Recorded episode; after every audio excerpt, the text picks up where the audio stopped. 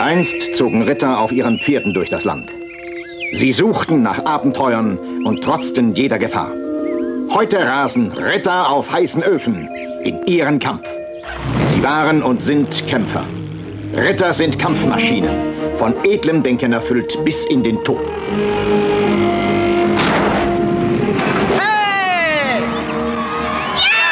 George A. Romeros Knight Riders. Ritter auf heißen Öfen. Es erwarten Sie Action, Abenteuer, Romantik und Magie. Magie hat mit der Seele zu tun, Mann. Nur die Seele hat ein Schicksal. Ritter auf heißen Öfen. Sie reiten, um zu siegen. Sie kämpfen für ihre Ehre. Der Junge denkt, ich bin der große Zampano. Der Junge denkt, du bist William der Ritter. Du bist sein Idol. Ich will aber kein Idol sein. Ich kämpfe gegen die modernen Ungeheuer. Ein Traum wird wahr und eine Legende erwacht. Und wird so lange weiterleben, solange jemand an sie glaubt. Die Gefängnisse in einer Kleinstadt sind ziemlich ungemütlich. Verdammt ungemütlich. Hallo und herzlich willkommen zu Episode 471 des Bahnhofs Kino Podcast und willkommen im Jahr 2024. Ich musste kurz überlegen, 2024, richtig. Hallo Daniel. Hallo Patrick. Ein frohes Ja. Neues. Ja, dir auch ein frohes Neues. Ja, es ist aber auch, es ist ja auch schwer Äh, bei den beiden Filmen, die wir als allererstes im neuen Jahr besprechen, nicht sich zu fragen, in welchem Jahr sind wir eigentlich. Weil das wi- wissen ja einige der Filme auch nicht so gern, äh, ganz. Ja, ich dachte, das hier würde ein bisschen stressfreier ablaufen, insofern, dass äh, wir das ja noch im alten Jahr aufnehmen könnten und einfach das hier in der ersten Januarwoche veröffentlichen. Ja. Und, und sagen, ja, hier ganz, ganz, ganz frisch und in Wirklichkeit au- aus der Konserve, aber die Krankheit, Familie und alles Mögliche kam dazwischen und jetzt nehmen wir das ja wirklich so kurz vor knapp auf, ne? Und dann kriegt es ganz frisch auf die Ohren. So. Das ist, das finde ich ganz großartig. Vor allem, weil ich meine, die beiden Filme, die wir äh, heute besprechen, sind ja auch nicht eben gerade kurz. Also Nee. zumindest nicht in der Version, in der ich sie gesehen habe. Ja, ich, ich, ich hörte sowas. Ich habe mir die Mühe nicht gemacht. Aber ähm, es gibt beide Filme in einer längeren Fassung. Ich glaube, die, die eine Fassung ist gar keine längere Fassung, sondern die ganz reguläre Kinofassung, wie in den USA eben gelaufen im Kino, nämlich Hm. äh, die von Knight Riders aus dem Jahr 1981 von George Romero mit knapp 150 oder 145 Minuten. Mhm, genau. Ja, und von Ghost Rider flüsterst, das, flüstertest du mir gerade noch zu. Gibt es auch eine Extended Version? Genau, die ich noch auf einer alten äh, DVD äh, habe äh, ungesehen bis hierhin. Ja. Äh, hatte ich mir damals gekauft. Das war irgendwie so ein, so ein, so ein Media Steel Book, wie auch immer die Dinger heißen mögen mittlerweile. Uh. Ja, ja. Äh, Gab es aber irgendwie auf dem Grabbeltisch. Deswegen hatte ich mir die mitgenommen und habe sie dann auch ehrlicherweise eben. Ich habe sie einmal versucht anzumachen, Hm. Bin dabei eingeschlafen und seitdem liegt sie rum, was ja auch schon bestimmt, naja, lass es mal schlappe 15 Jahre her sein oder so. Von daher, das ist, das ist ja auch mein Hauptgrund. Ne? Wir gucken ja eigentlich hier nur Filme, die bei mir schon lange auf dem Stapel liegen.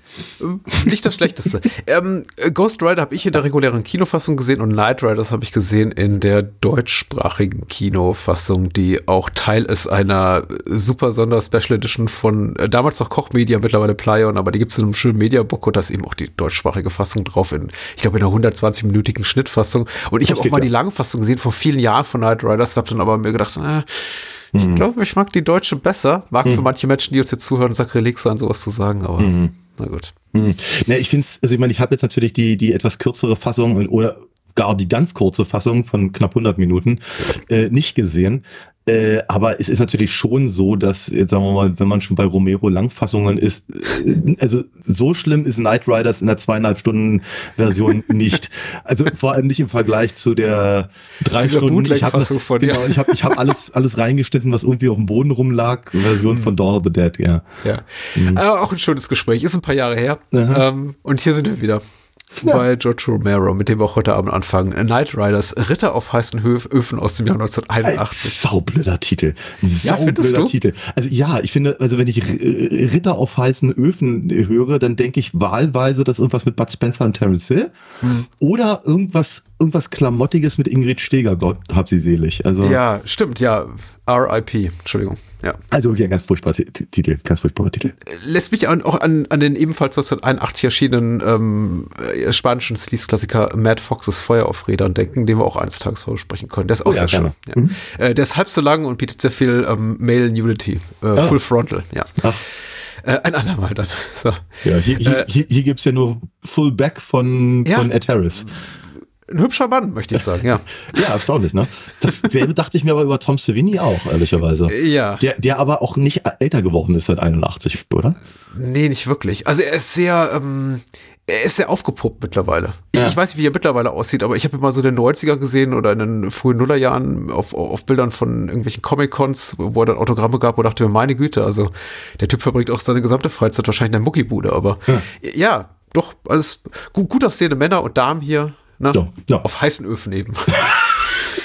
äh, war ein Herzensprojekt von George Romero und auch alle anderen Beteiligten, auch Richard Pre Rubinstein, der den Film produziert hat, äh, Michael Gornick an der Kamera, Donald Rubinstein ähm, hat den Score geschrieben und in der Besetzung Ed Harris, äh, Gary Lati, Tom Savini, Patricia Tallman, äh, Scott Reiniger in einer kleinen Rolle, ähm, Ken Foree ebenfalls aus Dawn of the Dead auch in einer kleinen Rolle mhm. und ähm, noch weiteres Personal, unter anderem eben auch ähm, George Romeros damalige äh, Partnerin oder waren sie schon verheiratet? Weiß ich, Ehefrau? Äh, jetzt mittlerweile auch nicht mehr und jetzt sowieso schon längst nicht mehr, weil George Romero tot ist, aber ne? Hm, Irgendwann ja. auch geschieden Christine Forrest hier als äh, äh, hier Love Interest von Tom Savini, Angie. Ja, und natürlich äh, Stephen und Tabitha King. Ja, haben dir die gefallen? Naja, es geht so. Also ich habe sie gar nicht ich wahrgenommen, so muss ich, hatte sagen. so eine Creepshow-Backflash, also es ist Flashbacks. Also ja, ja. Musste gute Zeit gewesen sein damals, aber ja. man hatte Spaß am Set. Ich glaube, alle Beteiligten an diesem Film hatten großen Spaß bei der Produktion. Das Aha. sieht man dem Film zumindest an. Ja. Und äh, kurz Inhaltsangabe. Geschrieben hat die UFDB-Inhaltsangabe Jason und Jason schreibt Biker Billy, dass Ed Harris und seine Freunde veranstalten Schauturniere wie im Mittelalter, allerdings nicht auf Pferden, sondern auf Motorrädern. Die Medien werden auf die skurrile Truppe aufmerksam. Die Aussicht auf Ruhm und Geld sorgen bald für handfeste Konflikte. Ja, das ist jetzt kurz, kurz und knapp. Schade eigentlich, weil ich hatte ja. gehofft, dass mir die Inhaltsangabe vielleicht ein paar Sachen erklärt. Ja. Weil, obwohl ich die Langfassung gesehen habe, muss ich doch ganz ehrlich gestehen, dass mich der Film an vielen Stellen verloren hat. Ja. Nicht, weil er so langweilig war, sondern weil ich einfach bestimmte Konzepte nicht so ganz verstanden habe. Mhm. Ich muss wirklich sagen, das ist so, da sind so, so Dinge drin, wo ich irgendwie denke, hä? Was ist, ja. wie, wie, was, warum denn das jetzt? Wie, wie kommt sie jetzt von A nach B? Und das ist alles nicht so eben, du, gerade gegen Ende, wenn, wenn, wenn, wenn Alan hier mit Julie irgendwie gerade noch irgendwie sich zur Schäferstündchen zurückzieht und Richtig, ja harter Schnitt und sie kommen in der Nacht irgendwie vor dem Haus ihrer Eltern an, sie furchtbar verheult und aufgelöst und er ist halt völlig stoisch und, und schmeißt sie mehr oder weniger vom Bike und fährt ja. von dann und denke mir, was ist das denn? Wie, hä? Wie kommt denn das jetzt auf einmal? Es wird dann irgendwie etwa gefühlte 15 Minuten später wieder aufgelöst, aber trotzdem ist so, Nee, und von, von der von der Sorte gab es halt relativ viel Momente in dem Film, wo ich irgendwie dachte, das ist alles nicht uninteressant, aber wie gehört das zusammen? Ich muss sagen, die Verwirrung über den Film hat mich äh, begleitet, solange ich ihn kenne. Ich, äh, schon als ich ihn zum ersten Mal sah vor 25 Jahren, war ich davon ausgegangen, dass wir hier so ein quasi so ein Fantasy-Science-Fiction-Szenario haben und uns wirklich in einem mittelalterlichen Setting befinden, ja, genau. wo eben ja. einfach alle Ritterturniere auf Motorrädern ausführen. Das wäre sehr cool gewesen. Ja. ja, kam ja auch im selben Jahr raus wie Excalibur. Ich glaube, eine Woche nach Excalibur lief der auch in den amerikanischen Kinos an und das, das passt ja. Hätte ja auch irgendwo gut gepasst. So, hier, habt ihr doch mehr von dem, was ihr eh schon mögt. Aber Aha. neben befindet uns eben in der Jetztzeit und auf, in so einer Art Jahrmarkt-Szenario. Also ja, das, was wir hier ja. auch so als Väter von noch relativ jungen äh, Kindern genauso als die typischen Mittelaltermärkte dann kennen oder Renaissance-Fair nennt man Ja, genau, die sich dann, ja, die, die, die dann hier auch aufschlagen äh, in Berlin alle Nase lang, ja. Mhm. Und also ich muss sagen, ich, ich mag den Film sehr gerne, aber diesen Aspekt, also da, das fand ich damals schon enttäuschend und finde ich auch immer noch enttäuschend. Weil es ist eben doch alles sehr banal, was die da machen. Ne? Ja, ja, das, das ist mir ich, ich mache ja keine Aufzeichnungen beim, beim Gucken, aber ein Satz, der mir im Kopf geblieben ist, den ich hatte beim Sehen des Films, war dafür, dass der Film ein Drama ist, ist das Drama erstaunlich klein. Aber für die Beteiligten ganz groß. Natürlich, ja, ja. Das, ja, ja. Da, da, da, hängt ja alles dran. Also ganz, ganz, das ganze Weltbild ruckelt ja hier mhm. und in ihrem Fantasieszenario gehen die ja völlig auf. Mhm. Und natürlich ist es alles hochdramatisch für die Figuren, aber ich selber sitze da und denke, hm, okay, ich sehe die Allegorie hm. und ich verstehe, warum das für die Figuren halt so wichtig ist, aber der Film verpasst es irgendwie mir, mir die Brisanz des Dramas näher zu bringen. Ganz vorsichtig formuliert. Ja, Ich kann da tatsächlich nicht ganz mitgehen. Also ich sehe es tatsächlich als großen Verdienst des Films an, mir dieses komplett absurde Szenario, dass wir hier äh, quasi einen Senior-Biker haben namens Billy, der von Ed Harris gespielt wird, der quasi diese Jahrmarktler-Truppe da äh, leitet, das Ding quasi jemand beerben will in seinem Königsstatus. Und das mhm. ist eben hier allen voran Sir Morgan, der schwarze Ritter, gespielt von Tom Savini. Und der Film eben so beginnt damit, dass er eigentlich schon von Beginn an auf die Krone scharf ist und, und eben äh, in der Nachfolger Billys werden will, der auch gesundheitlich nicht mehr der fitteste ist, was auch merkwürdig ist, weil Ed Harris doch vergleichsweise jung war damals. Also ja, ja. Der, der, kann höchstens Mitte, Ende 30 oder so gewesen Na, sein, würde ich jetzt mal schätzen. Ja also, äh, ähm, ist aber schon so, ja, äh, gut, er wird jetzt auch dann später äh, Opfer eines Unfalls dadurch irgendwie schwer lediert, aber egal. Das Szenario ist so absurd, weil es eben mm. um, für die Figuren anscheinend um alles geht, für mich als ja. Zuschauer aber augenscheinlich um gar nichts geht, weil ja. es alles komplett lächerlich wirkt. Und dennoch, zwei Stunden später sitze ich da und denke mir, ja, morgen, Sir Morgan, Tom Savini, du hast dir die Krone richtig verdient und ich bin tatsächlich immer richtig emotional dabei, auch wenn okay. ich immer noch das Gefühl habe, nicht richtig verstanden zu haben, was sie eigentlich alle genau da machen. Ja, aber ich glaube, das trifft aber ziemlich das, was ich versuchte zumindest auszudrücken. Also von daher danke ich dir. Ähm, es ist tatsächlich so, dass der, dass äh, ich auch mit den Figuren mit mit Fieber, mit lebe und das irgendwie auch mir alles durchaus interessiert. Ähm, aber ich glaube, dieses absurde Konzept, das der Film aufmacht, auf das muss man sich einlassen. Wenn man das nicht tut und eben permanent fragt, warum muss das eigentlich alles so komisch sein? ähm, ja. dann ist man ziemlich schnell verloren, würde ich mir vorstellen können. Mhm. Aber da ist das natürlich, und äh, die vorhin genannten Schauspieler geben alle ihr Bestes, um eben genau dieses Konstrukt rüberzubringen. Zumindest mhm in der Bedeutung für ihre Figuren. Und das ist durchaus eine Leistung, weil es gelingt ihnen ja. Ja. Und was ich eben auch ganz fantastisch finde, ist das, und das hast du, glaube ich, gerade auch sehr schön gesagt, dass äh, Morgan, also Tom Savinis Figur, obwohl er sowas ähnliches wie ein Usurpator ist, ist er nicht der Böse.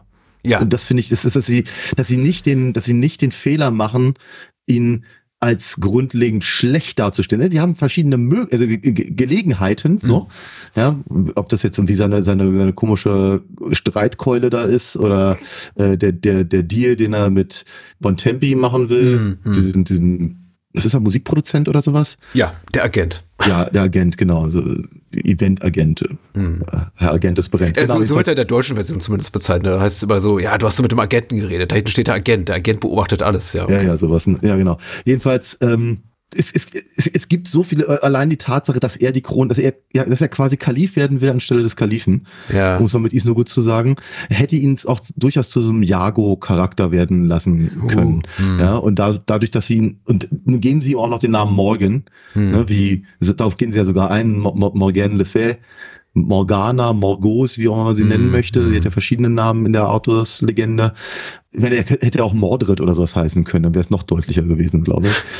Aber jetzt, sie, sie, ja. sie, ähm, sie lassen sich halt äh, sich nicht eben auf die Versuchung ein, ihn halt zum Bösewicht zu machen. Er ist nur einfach anderer Meinung und aber genauso interessiert an dem, an der Ideologie und dem Traum von Billy und eben an der, an der, an der am Zusammenhalt der Gruppe und all diesen ganzen Sachen. Und ja, er wird zum, er wird zu, zu einem nachvollziehbaren Charakter letztendlich, dass man am Ende nicht das Gefühl hat, dass es eine schlechte Entscheidung ist, die ihm, ihm die Verantwortung über die, die, die Gaukler-Truppe zu überlassen. Ja, ja.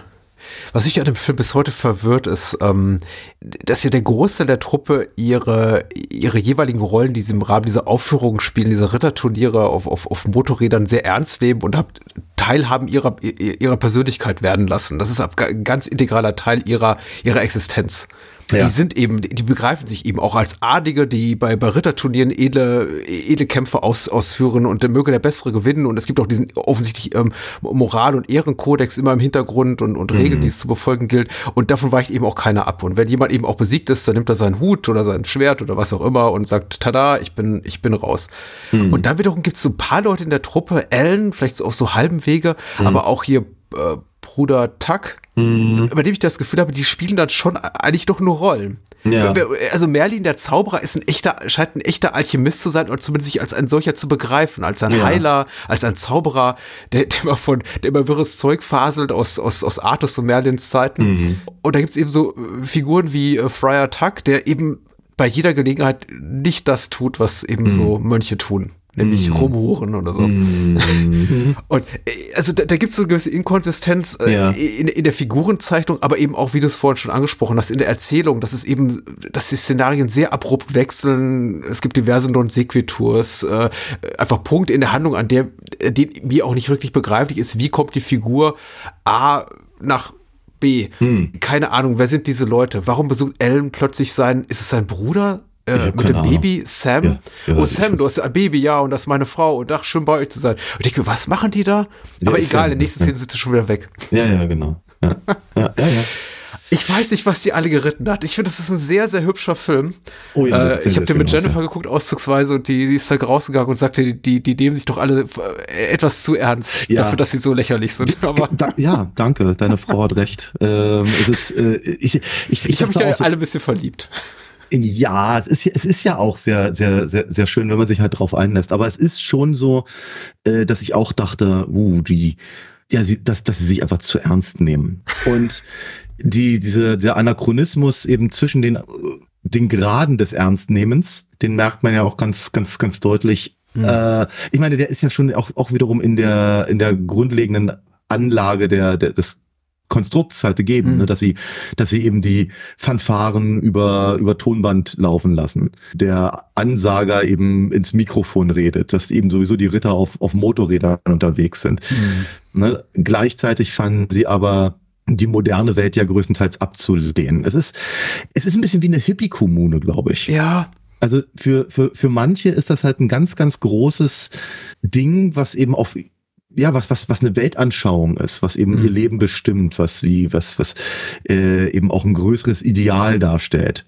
Und für andere ist es ein heiterer Zeitvertreib oder irgendwie cool dabei zu sein. Und, und manche sind sich eben auch gar nicht so sicher, sind eben noch auf der Suche, so wie, wie Morgan ganz am Anfang des Films halt sagt, er, der ganze Ritterkram, das ist, das ist ja irgendwie alles auf, auf, auf Billys Mist gewachsen. Er ist ja nur dazu gekommen, weil er die Motorräder so cool fand. So, und aber, aber, aber gegen Ende ist er derjenige, der äh, durch die Versuchung der Außenwelt und dem, dem Schaden, dem er gewahr wird, äh, erkennt, dass ihm, dass ihm halt dieses, dieses, dieses Lagerleben da in den, in, im, ja, im, im, in der Ritterkommune offenkundig halt mehr bedeutet, als, Ja. er, als er vielleicht sogar selber gedacht hat. ich, ich, bei, bei morgen denke ich auch immer, das hätte ich ihm auch vorher sagen können. Es Ja, ist halt gut. sowas von Ja, absehbar, was da passiert. Ja, Also, ja. Und, und es ver- vergehen ja auch keine zehn Minuten von, ja, ich lasse mich von diesem Ag Agenten anheuern von äh, hier Silver Bullet Enterprises. Ich glaube auch, dass so eine kleine Mhm. äh, Referenz an Stephen King schaffen. Ähm, und, und, und, und, und dem Moment, in dem er da halt in diesem, in dieser demütigenden Pose da fotografiert wird bei diesem Fotoshooting und, und sich wahrscheinlich denkt, ach du Scheiße. Das geht ja verdammt schnell. dass er wieder in Billys Ja. Schoß zurückkehrt. Und Billy prophezeit das ja auch. Und, und, und dann eben auch umso überraschender, wie gut sich alle sofort wieder verstehen. Also es ist eigentlich Ja. in dem Moment auch weniger wichtig, dass sich eben morgen, dass eben morgen gegen Billy rebelliert hat und ihn dann Ja. zurückgelassen hat, als vielmehr die Tatsache, dass er eben zurückgekehrt ist und jetzt sagt, komm, ich mach's wieder gut und ich verhalte mich wie ein edler Ritter.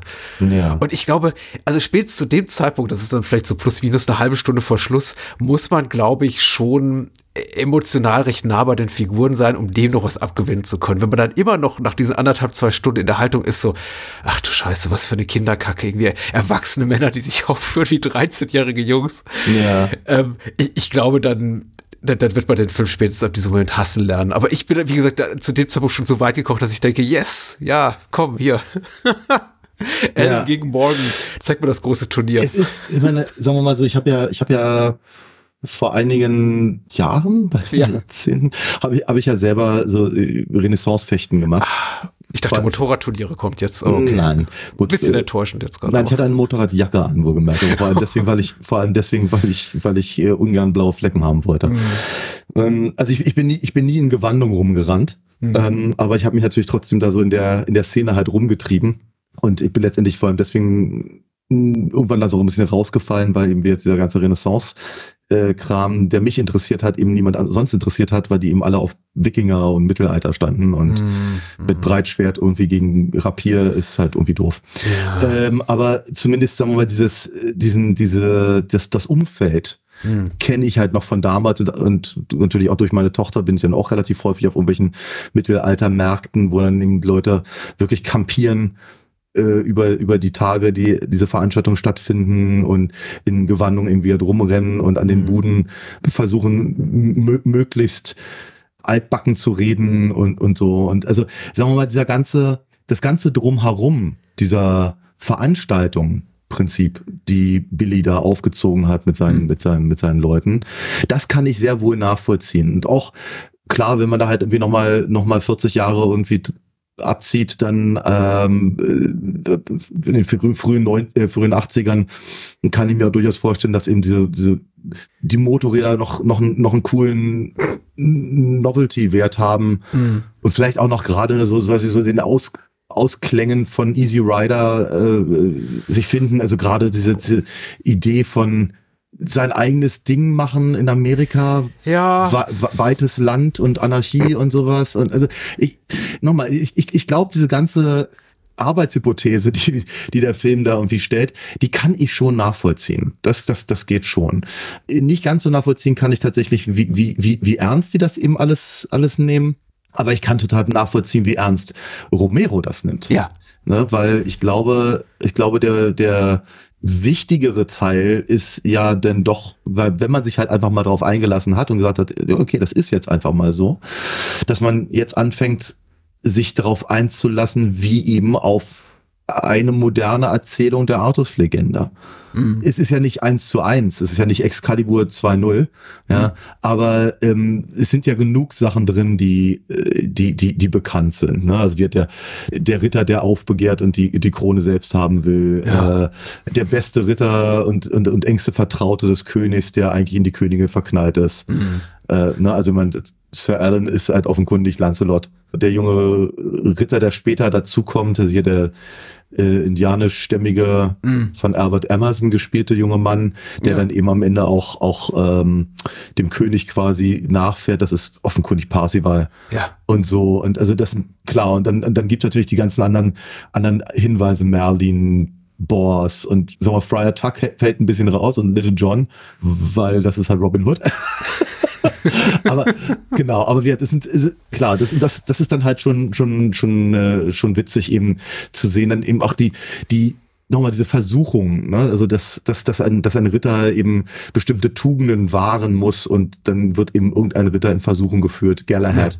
Ja, ja da, sind, da sind also wirklich einfach genug Sachen drin. Ja diese Einflüsse äh, klassischer, klassischer Sagen äh, finde ich eben auch ganz spannend. Wenn mich an dem Film irgendwas enttäuscht, dann vielleicht mein Eindruck, dass der Film nicht wirklich viel daraus macht, dass er zwar viel zitiert, aber es nicht hat, in einer ja. für mich interessanten Art und Weise weiterdenkt. Ja, er hat, er hat, oder vielleicht er hat auch keinen Kommentar zu den Themen. Ja, ne? ja, oder vielleicht auch einfach umkehrt. Er, Erwartungen, sich Erwartungen widersetzt. Es ist dann doch alles relativ banal gegen Ende. Also mhm. Überraschungen bleiben aus. Der Film entwickelt sich in eine Richtung, die einigermaßen vorhersehbar bis vielleicht, bis vielleicht auch auf die, den überraschenden, möchte ich mal sagen, mehr oder weniger überraschenden Schock am Schluss, dass eben dann äh, König Billy in den eigenen Tod fährt, nachdem er, also mit seinem Motorrad, nachdem ihm eben auch die, die Relevanz seiner Existenz quasi genommen wurde. Erst war er lediert und dann ist er entmachtet und irgendwie dann vielleicht auch schlüssig, dass es passiert, aber die Überraschung bleibt. König Artus muss am Ende sterben, ist klar. Ja, natürlich. Ja. Aber die Überraschung bleiben eben aus, er folgt eben den, den, den klassischen Sagen, den klassischen Legendenmustern und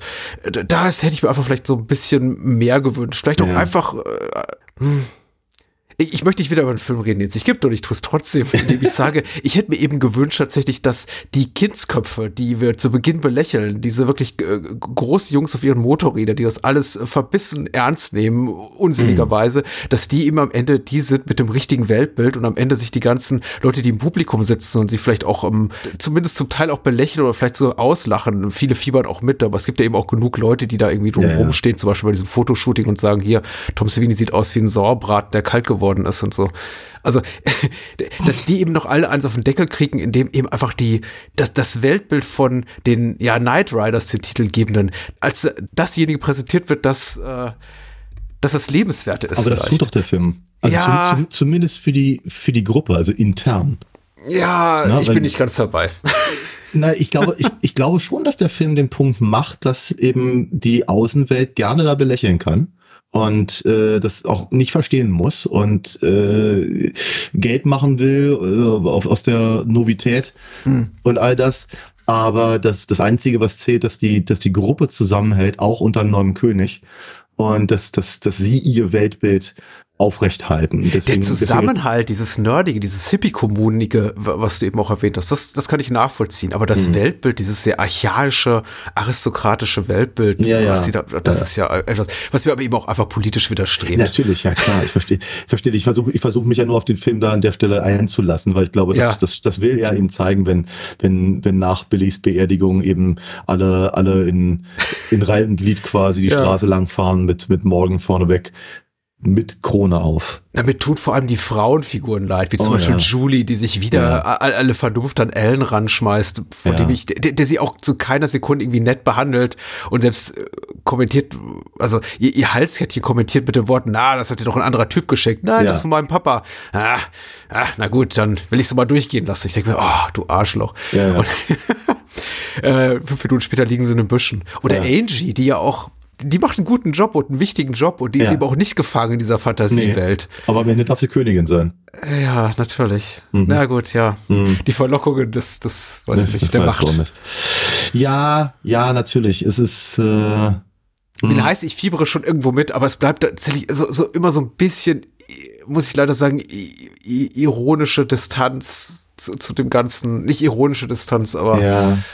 Äh, Es ist eine gewisse Voreingenommenheit gegenüber dem, was sie da tun. Total. Da, da, da, da stellt sich ja logischerweise im Gegenzug auch die Frage, oder in der Fortführung vielmehr, die Frage, wenn das alles so allegorisch ist, wofür denn eigentlich? Hm. Ne, Ist das, was, was Romero da präsentiert, eine, eine ernstzunehmende, ein ernstzunehmender Gegenentwurf zu einer Gesellschaft?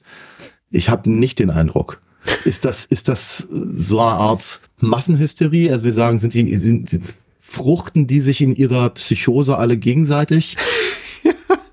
Ist das Ja. ein adäquates Mittel, um einer, einer kalten, undankbaren Welt äh, Fantasie entgegenzuhalten? Ich weiß Hm. es nicht. Es ist, es ist also mit anderen Worten, sind das alles Ideale oder sind sie alle Don Quixote? Ja, und das ist, das, das, das, das, macht der, Hm. das macht der Film nicht klar, würde ich sagen. Mhm. Ja, ich habe dir absolut recht. Der Film gibt einem zu wenige Anlässe, sich solche Fragen zu stellen. Und das wäre eben interessant gewesen. Das meinte ich eben Ja. auch mit, er- bitte er, untergrabe mehr meine Erwartungen oder stelle mehr solche Fragen. Meinetwegen auch subtil. Lass nur irgendeine Figur das mal einem Nebensatz äußern. Äh, etwas über, weiß ich nicht, den, den äh, irgendwas Kult kulturpessimistisches über den Niedergang der abendländischen Kultur und Pipapo und wir, wir sind doch die einzig Wahren und, und die draußen haben ja keine Ahnung und äh, wir, wir gegen alle.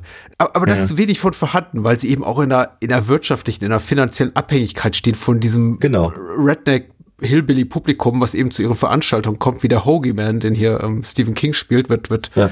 Ho- Hotdog im Maul, der die ganze Zeit rum, rumschimpft darüber, dass es eh alles getürkt sei. ja, und, wie, äh, wie ja. Wrestling, ja. Mhm. Und ich wünschte, da, da, da hätte es vielleicht auch einfach so ein bisschen äh, irgendwas in die Richtung gesellschaftspolitischer Kommentar gegeben, aber da ist ja gar nichts da, was schwört Hm. ist, was so auch diese, diese wunderbare und ich möchte sagen, authentisch liebenswerte Naivität des Films unterstreicht und Hm. dieser Welt, in der die Figuren darin leben. Aber äh, bei, bei dem zweieinhalbstündigen Film hätte ich doch gerne einfach ein bisschen mehr auch Futter zum Nachdenken. Ja. Das bleibt aus. Total. Ähm, wobei der Film einem, also mir zumindest, eine ganze Menge Zeit gibt zum Nachdenken. Ja. Wenig Futter, aber viel Zeit. Weil es ist denn doch so, dass bei zweieinhalb Stunden Laufzeit eben, äh, ich habe das Gefühl, viele Situationen wiederholen sich. Hm. Äh, viele Dinge sind nicht so neu, wie der Film vielleicht denkt, dass sie seien, Hm. oder so spannend, wie der Film denkt, dass sie seien. Das ist die Konfrontationen zum Beispiel mit den unterschiedlichen Figuren Hm. äh, tauchen, tauchen in regelmäßigen Abständen immer wieder so oder so ähnlich auf.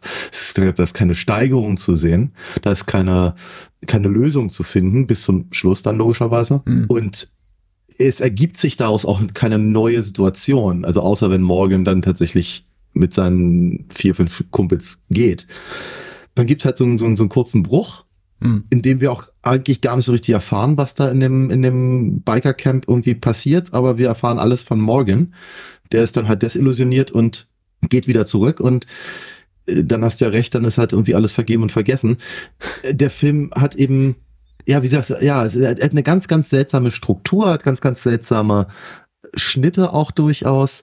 Ich glaube, er ist sehr verliebt in seiner, in seiner Standaufnahmen und die sind toll. Mm, Ja, Also äh, das ist, tut weh stellenweise. ja, ja, ja, ja, ja. Ich habe mir ein paar Mal Sorgen gemacht um die, um die Stuntleute, wo ich irgendwie dachte, ouch, das ist doch nicht gut für den Nacken.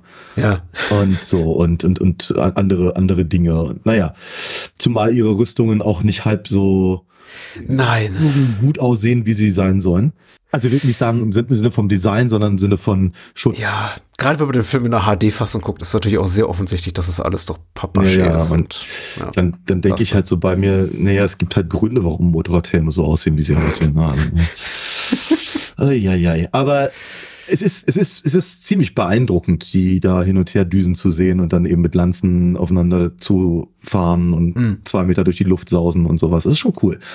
Äh, auch der, auch der letzte äh, Kampf, äh, um den, äh, bei dem es dann um die Krone geht und sowas. Das sind alles ziemlich gute Sachen. Mhm. Schöne, schöne Action-Momente, die aber auch alle, sagen wir mal so, die wirken eben nicht so aufgesetzt, sondern sie sind Teil des, des Konzepts. Mhm. Ja, sie sind halt schon da und ich finde es auch durchaus in Ordnung, immer mal wieder zu zeigen, guck mal, das ist uns das, was die die ganze Zeit da machen. Mhm. Ja, und das Drama ist halt eher drumherum.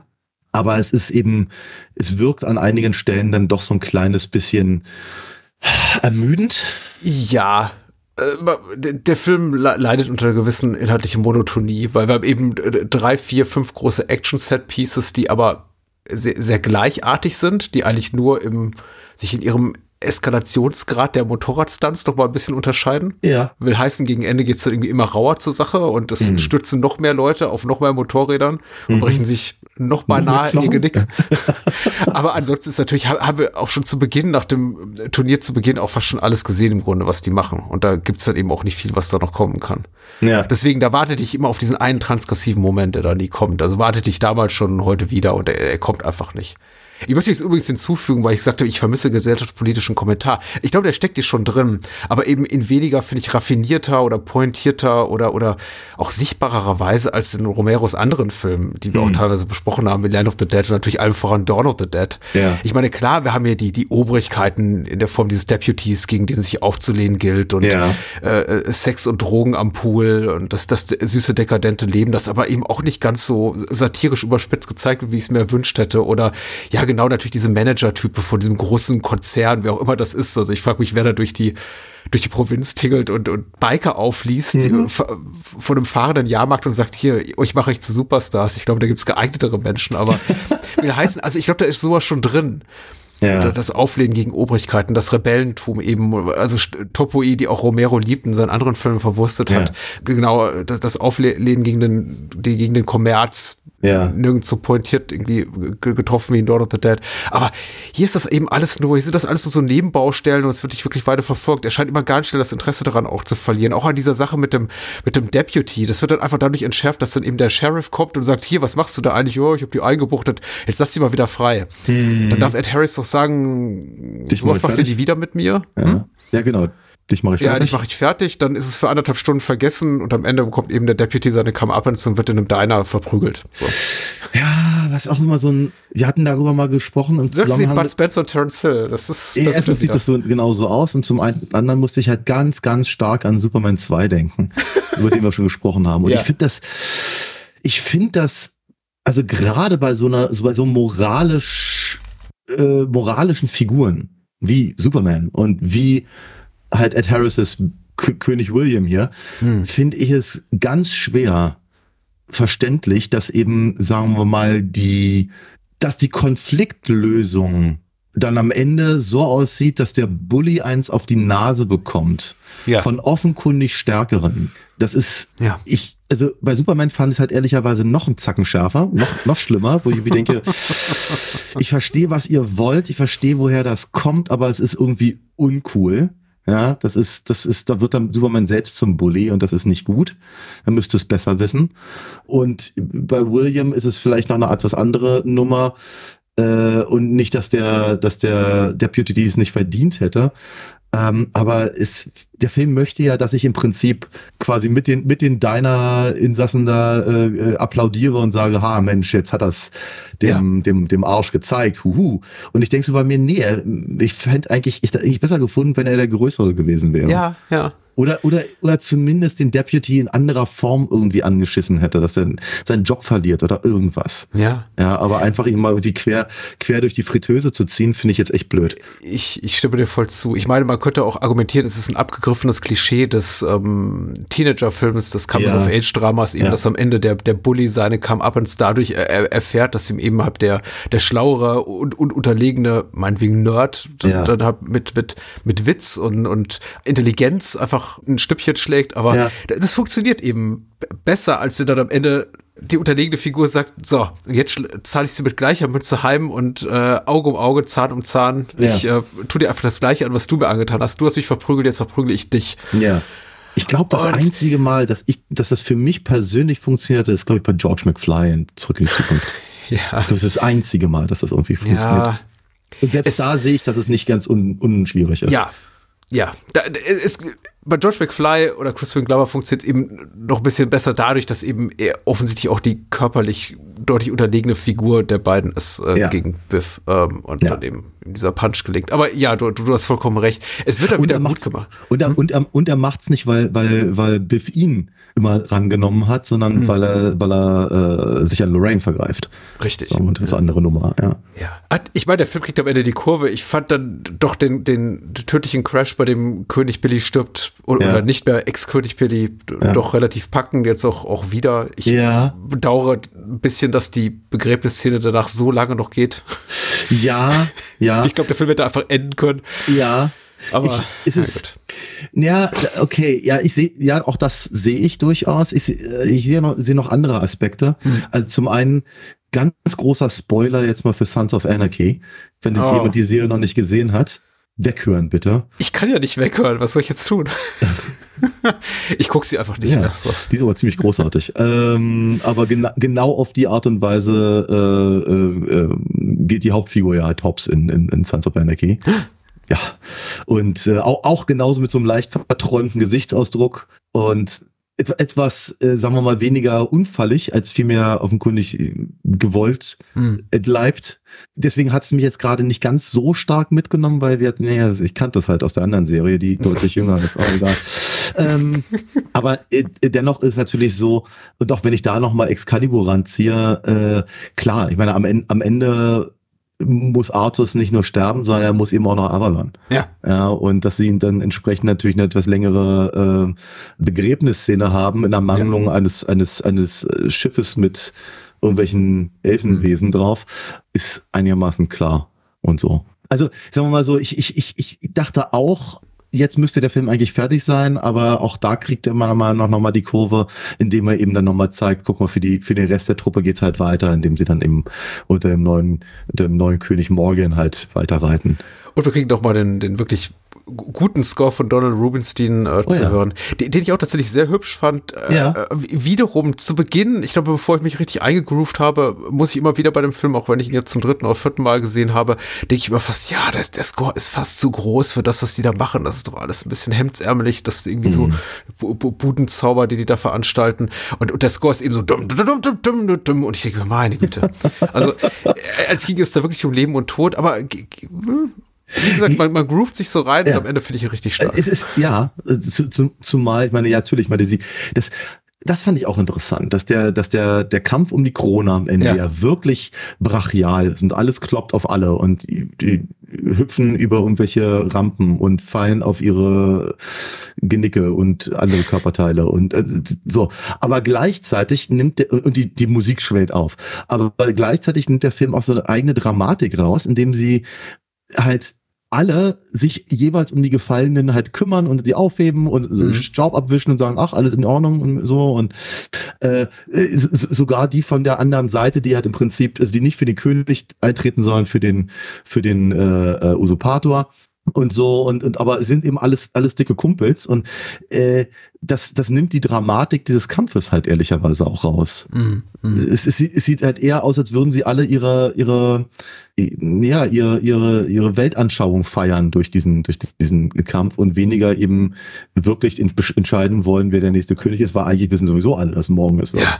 Und so und naja, äh, ich, ich fand den Score auch ganz toll. Ich muss auch sagen, was ganz, was ganz gut funktioniert, ist, dass über weite Strecken äh, das eben ja schon fast diegetisch wirkt. Mhm. Ne? Also dass man halt äh, sich vorstellen könnte, das ist genau die Musik, die da über die Lautsprecher Ja. auf dem auf dem äh, Jahrmarkt äh, äh, ertönt.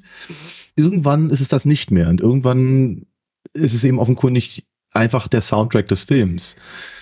Mir ist gar nicht au aufgefallen, wann das für mich so bricht. Mhm. Oder vielmehr, ab, ab, welcher, ab, ab welcher Szene eben die Musik für egal was eingesetzt wird.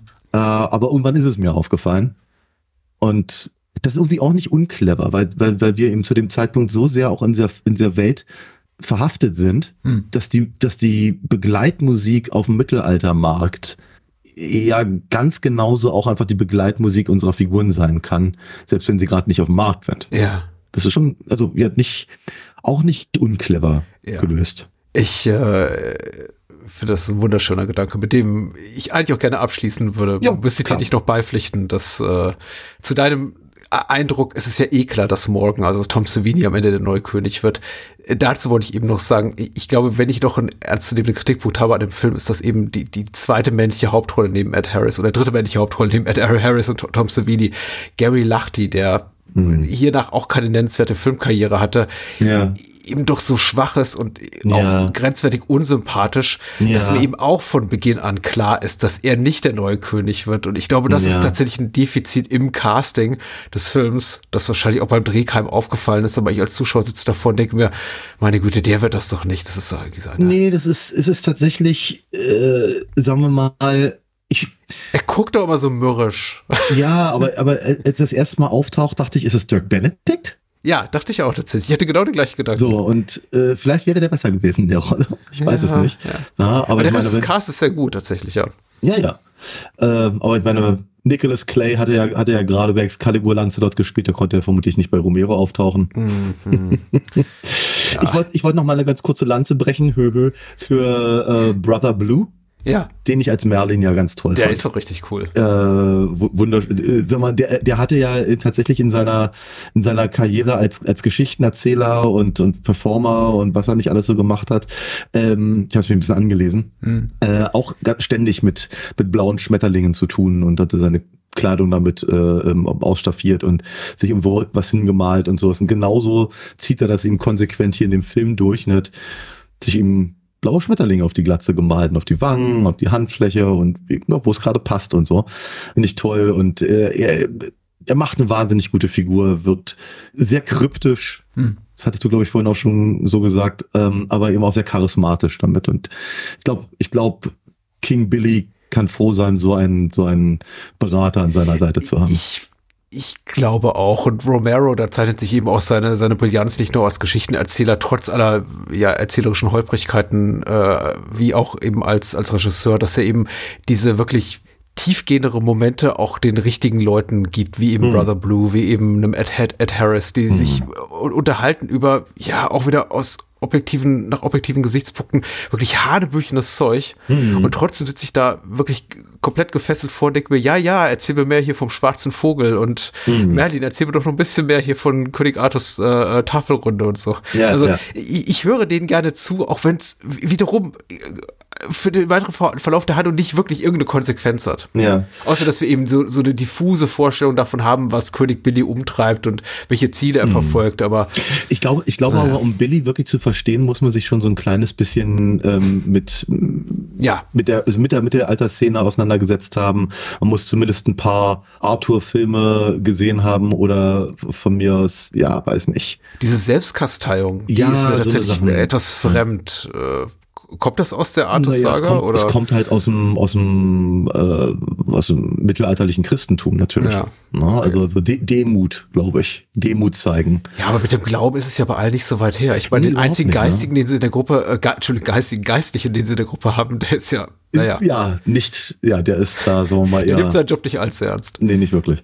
Nee, aber es ist, es ist, vielleicht ist es eben auch eine, ja, weiß ich nicht, so eine Art Meditation oder so. Mhm. Man weiß es nicht. Ich meine, ich finde es ganz interessant, dass es halt gegenübergesetzt wird gegen Ende, wenn er eben da sich geißelt, im, im, im, im, kalten Wasser stehend, der, der Indianer dann da eben die, dieses, dieses Knochenorakel wirft. Hm. Ne, so, Stimmt, ja. ich meine, es geht ja bei, bei Billy ganz, ganz viel um, sagen wir mal, spirituelle Dinge. Ja. Nicht jetzt im Sinne von ja, geistlichen Sachen, religiösen Sachen oder, oder, oder keine Ahnung, äh, mit, mit Kristallen auspendeln oder sowas. Ja, aber es, es, es, es geht um eine Geisteshaltung, geht um eine Weltanschauung, es geht um, um, um, um Tugenden und Moral und Haltung zu, äh, zu, zu, zu der eigenen Gesellschaft und außerhalb und all das. Von daher wird er sich vermutlich die eine oder andere Scheibe abgeschnitten haben von äh, den, den klassischen äh, ja, Rittertugenden halt einfach. Mhm. Ja, und dazu gehört ja eben nun mal auch Demut. Ein sehr hübscher Film, muss ich sagen. Ja, auf jeden Fall. Ich wollte eine, eine Sache ist mir gerade noch eingefallen, die möchte ich schon noch nicht unerwähnt lassen. Ich finde es ganz spannend, wie sie die Geschichte von Pippin, Mhm. dem Ansager, äh, lösen. Ah, ja, natürlich. Hm. ähm, weil ich das für, also gerade für 1981 finde ich das eben sehr, sehr angenehm, eine, eine, eine homosexuelle Figur halt äh, dazu zu bringen, die nicht übertrieben affektiert ist Ja. oder äh, weich oder weiblich oder äh, Haiti-Tai oder Mhm. also kein Klischee. Pippin ist kein Klischee. Der gehört genauso zur Gruppe wie alle anderen auch und alle akzeptieren das. Und, und äh, also ich meine, sie, sie machen sich über ihn lustig, aber ich habe so eher das Gefühl, sie machen sich über ihn lustig, weil er selber nicht so genau weiß. Und das sagt er ihnen ziemlich klar und deutlich.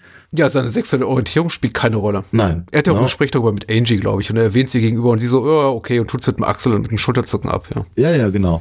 Und äh, ich glaube, ich glaube, sie hilft ihm sogar noch ein kleines bisschen auf dem Weg, Ja. das dann für sich selber auch einzugestehen. Und dann geben sie ihm mit Punch äh, einer, einer, einem anderen aus der Gruppe auch gleich einen, einen Freund. Ja.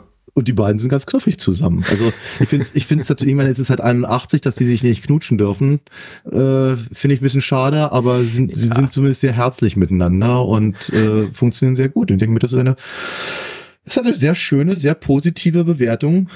War ku- kurz, also ku- kurz, kurz bevor die, die ganze AIDS-Epidemie-Geschichte so richtig eingeschlagen Klar. hat in den 80ern, dann wo es eben auch so nicht mehr dargestellt wird. Ja. Ich, ich, glaube, Romero will eine ganze Menge und hier und da genau äh, sind ihm einfach Grenzen gesetzt durch die Zeit, in der der Film äh, äh, entstanden ist. Ich glaube, da hätte er 10, 20, 30 Jahre später auch was anderes draus gemacht. Ja. Und wahrscheinlich hätte er auch die Figur des hier ähm, Indianers nicht mehr als solchen bezeichnet im Abspann, sondern dann irgendwie gesagt, ihn genannt irgendwie der, der, der schweigende Schamane, der schweigsame Schamane oder sowas. Ja, Aber das so ist er Richtung. eben die Indien im Abspann und äh, Ja, ja, ja. ja. ich hätte mir da auch ein bisschen mehr Persönlichkeit gewünscht. Also dem, dem, dem, dem schweigenden Kumpane hier von, von Ja. Billy. Ja, ja, Ah. richtig. Genau. Aber ich finde, aber ich finde, aber ich finde das auch tatsächlich ganz, wie nochmal, gerade eben in der, in der, im, im, im, Mythos bleibend finde ich es eben sehr schön, dass er eben mit, mit dem, äh, mit dem sterbenden König reitet quasi und so und bei, bei, ihm ist. Und es, es ist fast schon poetisch, was sie mit den beiden Figuren machen gegen Ende raus. Und das ist schön. Also sowieso. Also ich, fand, ich fand den Film auch wirklich, wirklich hübsch. Ähm, ich fand ihn nicht uninteressant, ganz im Gegenteil. Äh, ich fand ihn halt in der Version, die ich geguckt habe, jetzt ein bisschen zu lang, alles in allem. äh, und ein bisschen zu wiederholend sich. Aber äh, ja, ein guter, ein guter Film, sehr, sehr gut gemacht, sehr, tolle Stunts, tolle Figuren, super Schauspieler, super Musik. Äh, ja, guter Film. Ich gebe dir ein paar Jahre den Film zu vergessen und dann leicht über meine deutsche Kinofassung aus. Ah ja, sehr gerne. Danke an äh, Axel und Grüße nach Hamburg, der diesen Film sich gewünscht hat und empfohlen hat. Und ähm, ich hoffe, du freust dich jetzt ein bisschen. So. Wir sprechen gleich über Ghost Rider aus dem Jahre 2007, aber zuvor erzähl mal, Daniel, Ja. welche, welche Geister treiben dich denn um? Uh, die Geister, die ich rief, die werde ich nicht wieder los. Ähm, ich bin ja, seit Jahr und Tag. okay. Was?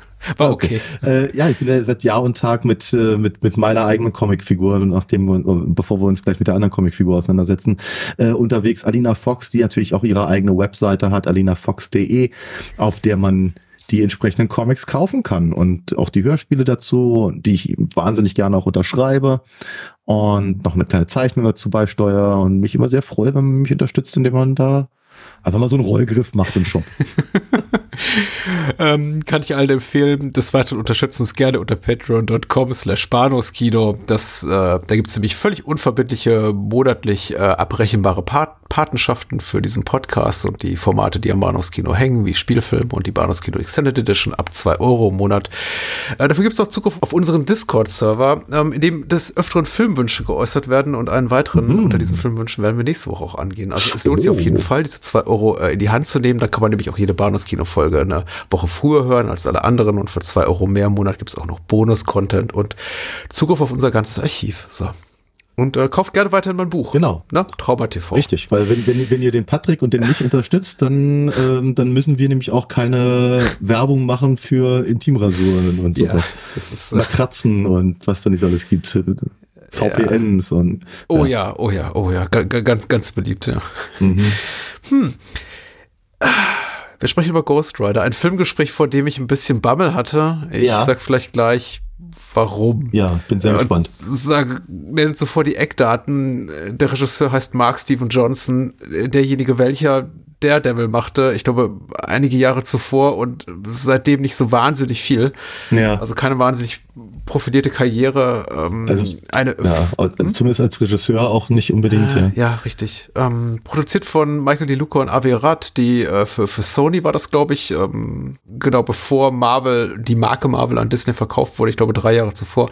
Musik von Christopher Young, Kamera von Russell Boyd und Hauptrolle Nicolas Cage. Eva, Eva Mendes, Wes Bentley, Sam Elliott, Peter Fonda und ja. Im Groben war es das, ja. Das war's im Groben. Ja. Äh, ich lese kurz die Inhaltsangabe vor mhm. und dann äh, ab ins Gefecht mit dem Ghost Rider. Geschrieben hat die Inhaltsangabe Moonshade und Moonshade Ach, schreibt es wäre, es wäre doch auch echt, wäre, wäre ja quasi mit dem Teufel zugegangen, äh, wenn nicht Moonshade auch in der ersten Episode im neuen Jahr auftauchen würde. Ich habe nicht damit gerechnet, ehrlich gesagt, weil Moonshade, also das Gros von Moonshades Inhaltsangaben wurden, glaube ich, 2000, 2001 rum in der Kante verfasst. Und ich dachte, ah. naja, 2007, ob er da noch so aktiv war bei der UFDB, offensichtlich ja. schon. Ja. Und äh, Moonshade schreibt, um seinen todkranken Vater zu retten, überschreibt der junge Motorradfahrer Johnny Blaze seine Seele Mephistopheles, ähm, gespielt von Peter Fonda. Jahre später ist er zum gefeierten Stuntstar aufgestiegen. Doch die Liebe seines Lebens, Roxanne, musste er damals aufgeben. Doch eines Tages ist Roxanne, gespielt von Eva Mendes, inzwischen Reporterin, wieder da und Mephistopheles offenbart Blaze, jetzt in einem Erwachsenenalter gespielt von Nicolas Cage, die Möglichkeit, seine Seele zurückzugewinnen, wenn, der, wenn er er als der Ghost Rider gegen den machthungrigen Sohn des Teufels Blackheart, gespielt von Wes Bentley, antritt, der eine neue Hölle auf Erden errichten will. Ghost Riders Zeichen ist eine höllische Maschine und ein Gesicht, das einem flammenden Totenschädel gleicht. Punkt, Punkt, Punkt. Nach dem gleichnamigen Comic. Über den möchte ich einiges hören. Ja. Denn ich weiß nicht, wie gut er im, im, in der Filmversion getroffen ist. Das frage ich mich über. Ja, die Frage ist, glaube ich, berechtigt. Also ich muss ja ganz ehrlich sagen, also ja. den, den, den ursprünglichen Ghost Rider, äh, den Johnny Blaze Ghost Rider, habe ich in Comicform eh, zumindest nicht in seiner in seiner 70er Jahre Fassung mitbekommen. Ich mhm. hatte so ein paar, äh, ich glaube so Taschenbücher. Condor damals, ja, ich glaube, der Condor Verlag hat irgendwelche, ähm, sagen wir mal, nicht ganz so beliebten, aber durchaus verhältnismäßig bekannten äh, Charaktere wie den Hulk oder Captain America damals im, in Taschenbuchform rausgegeben. Was echt unmöglich war, wohl gemerkt, weil die ähm, halt irgendwie auf ein, auf ein keine Ahnung, Drittel der ursprünglichen Comicseite reduziert waren und dann Aha. ganze Sprechblasen zusammengefasst wurden mit dem Wort Puh oder sowas ohne Scheiß, also ernsthaft, ganz, ganz, ganz, ganz furchtbar äh, äh, redigiert, all das. Ähm, und äh, da tauchte dann der Ghost Rider eben auch manchmal auf, als ihm auch alte Sachen waren, ähm, in den äh, Spider-Man-Büchern, äh, äh, vielmehr Heften. Das einzige Heft, was damals noch erschien, Die Spinne auf Deutsch, ähm, waren so Zweitstories, meistens halt Daredevil oder Thor oder Iron Man. Äh, und da auch da tauchte dann neben der Ghost Rider auf. Und ich hatte immer das Gefühl, der ist cool, der sieht cool aus, mhm. aber er macht ja nichts. Also ich hatte, also ich kann mich immer noch so an Geschichten erinnern, in denen dann Johnny Blaze irgendwie von, von Ort zu Ort zog und dann äh, sieht er irgendeine Ungerechtigkeit, sagt, oh, ich muss helfen, ich verwandle mich in den Ghost Rider. Und als Ghost Rider sagt er, ist mir doch egal. Mhm. So halt. Und dann, okay, was ist das für ein Superheld? Hat also nie großes Interesse an der Figur. Anfang der 90er ähm, wurde aber der Ghost Rider neu belebt und das ist dann so die Phase, in der er auch dann anfing, cool zu werden. In Deutschland hatte sich Bastei dran gewagt und nannte ihn Geisterreiter mhm. in, einem, in, einem, etwas ähnlichen Schriftzug wie Gespenstergeschichten damals, die ich ja auch kannte und für die ich dann später auch gearbeitet habe. Äh, und das habe ich dann tatsächlich, ich glaube, es kam teilweise wöchentlich raus, dann von zweiwöchentlich, dann nur noch monatlich und dann gar nicht mehr. Ähm, aber das habe ich halt verschlungen, weil das war ziemlich cool. Das war dann eben auch wirklich in Heftform und da war es dann auch nicht Johnny Blaze, sondern ein junger Mann namens Danny Catch. Mhm. Und äh, dessen ähm, Vorgeschichte oder, oder Hintergrund, Origin so, war ganz anders als die von Johnny Blaze. Weil bei, bei ihm war dann das, das Motorrad selber irgendwie von einem Dämon besessen und weil er drauf saß, wurde er dann zum Ghost Rider und hat, hat, hatte aber, hatte aber eben etliche der Fähigkeiten, auch den Look, den äh, Nicolas Cage hier in dem Film mhm. hat. Also dieses, diese, diese Kette, die er über eine Schulter geschlungen hat, zum Beispiel, das kommt von Danny Catch und nicht von Johnny Blaze. Auch die Piekser auf, dem, auf, den, auf, auf der Schulter und sowas, soweit ich mich entsinne. Genau, auf jeden Fall die Serie habe ich sehr, sehr gerne gelesen. Die, die explodierte förmlich in den 90ern. Und der Ghost Rider war halt überall und, und äh, ständig als Gaststar in anderen äh, Serien. Und ich wollte den auch ganz dringend zeichnen, weil es war cool. Es war einfach cool, einen Skelettkopf zu zeichnen mit Flammen drumrum. ähm, also habe ich natürlich in meinen eigenen Comics auch gerne mal irgendwie äh, auftauchen lassen damals, äh, als ich ihn vor allem mal ja, vor allem Spider-Man gezeichnet habe. Ja. Für, mich, für mich selbst quasi. Und dann eben auch mein Ghost Rider, mal Wolverine und sowas. Also alles, worauf ich gerade Bock hatte. Und dann wurde das alles ein bisschen, ich glaube, zu viel. Sie haben dann äh, angefangen, eben diese ganzen düsteren Figuren alle zusammenzufassen unter dem Namen, ich glaube, Midnight Suns. Äh, und da tauchte dann Johnny Blaze auch wieder auf. Und Johnny Blaze und der neue Ghost Rider haben dann zusammengearbeitet, aber eben nur einer war Ghost Rider, der andere war Johnny Blaze. Hm. Irgendwann wurde der dann aber auch wieder zum Ghost Rider. Und irgendwann waren, fanden sie raus, dass sie auch noch irgendwie, äh, dass der eine, der lang verschollene Bruder von dem anderen, es wurde mir einfach zu blöd. Einfach, es war, wurde mir einfach irgendwann zu blöd. All das ist nicht im Film, nein. Nein, all das ist überhaupt nicht im Film.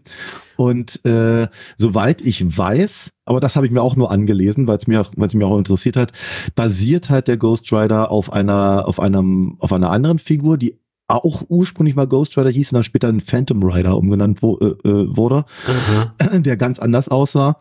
Aber da kommt die Figur her, die Sam Elliott spielt in dem Film. Okay, der Caretaker. Also genau, der, der Caretaker ist auch nochmal eine andere, ein anderer ja. Charakter aus den Comics, den ich nicht kenne. Ähm, aber sie haben da diese beiden Figuren miteinander verwurstelt, weil der, der Phantom Rider ist eben offenkundig auch so ein Western Held. Sam Elliott spielt eigentlich hier die gleiche Rolle wie in Big Lebowski. Big Lebowski ja. ja, genau. Das dachte ich auch. Er sieht auch genauso aus.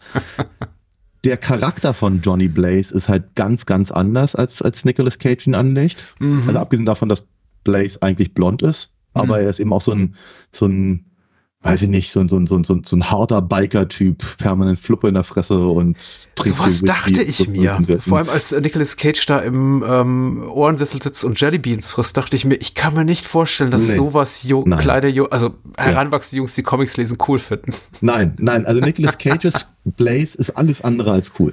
Korrekt. Also das ist, äh, das, das mag aber auch tatsächlich an Cage selber liegen, mhm. der gesagt hat, er möchte Nicolas Cage ist ja großer Comic-Fan, deswegen mhm. heißt er ja Nicolas Cage, mhm. weil er sich nach Johnny Cage benannt hat. Power Man. Mhm. Und offenkundig mochte er eben auch den Ghost Rider. Welche Version weiß ich nicht. Aber er wollte eben äh, wohl der, der Figur mehr Tiefe geben, so sagte er. Und hat dann eben ja. solche Entscheidungen getroffen, weil er ist mhm. halt er ist halt Nicolas Cage. Ja, ja. Und er ist, er ist, äh, wir haben ja auch über Vampire's Kiss und sowas gesprochen, auch so ein, einer der Filme, die halt sehr viel Memes äh, vorgebracht hat. Aber ja, er ist, er ist halt selten Nicolas Cagiger als hier im Ghost Rider. Ich, ja, ich habe das Interview auch gelesen, beziehungsweise die Auszüge die daraus, die du jetzt eben auch zitierst. Ich bin immer ein bisschen so vorsichtig, wenn ich sowas lese, insofern, dass ich bedenke, wir haben am Ende des Tages hier immer noch eine 100 Millionen Dollar plus Produktion und da wird, glaube ich, selten auch, Nicolas Cage ist nicht groß genug als Star, glaube ich, um ihm da vollkommen kreative Freiheit einzuräumen. Ich glaube, da, mhm. da ste steckt natürlich auch steckt natürlich auch Marktkalkül hinter und äh, offensichtlich Mm. wollen sie auch die Figur für ein jüngeres Publikum gutierbar machen, denn Mm. das hier wirkt schon alles relativ zahm. Und das wenige, was ich weiß von dem Comic, ist, dass der eben doch ein bisschen wilder, ein bisschen exzessiver, ein bisschen brutaler ist als das, was wir hier sehen. Alles in allem, ja. Recht weich gespült ist. Ja, wobei, sagen wir mal, Gekröse fliegt auch nicht beim Ghost Rider. Jedenfalls nicht in der Zeit, in der ich ihn gelesen habe. Ja, ist es richtig, aber sagen wir mal so, Ghost Rider war zu dem Zeitpunkt, als der Film erschien, auch nicht mehr so riesengroß. Hm. Die große Phase, also zumindest für mich persönlich von Ghost Rider, war etwa im selben Zeitraum, in dem die, die, die Spawn-Comics rauskamen. Mhm, mhm. Und sowas wie Lobo und, und die Ja. ersten, und die ersten ähm, Deadpool-Sachen noch, Mhm. ähm, bevor, bevor der äh, cool wurde. Und ähm, ich glaube, ich, ich glaube, für Comicleser war Ghost Rider halt schon sehr edgy Ja. äh, in den frühen 90ern, aber äh, zumindest in meinem persönlichen Eindruck in den 2000ern auch schon ganz schön weich gespült. Es ist ja auch so, dass die ganzen Marvel, also aus heutiger Sicht über die Marvel-Filme zu reden, ist sowieso äh, seltsam. Und, zum, und zumal der, der Ghost Rider ja auch nicht zum sogenannten MCU gehört. Aber sie haben ja nicht die schweren Geschütze aufgefahren damals. Ja.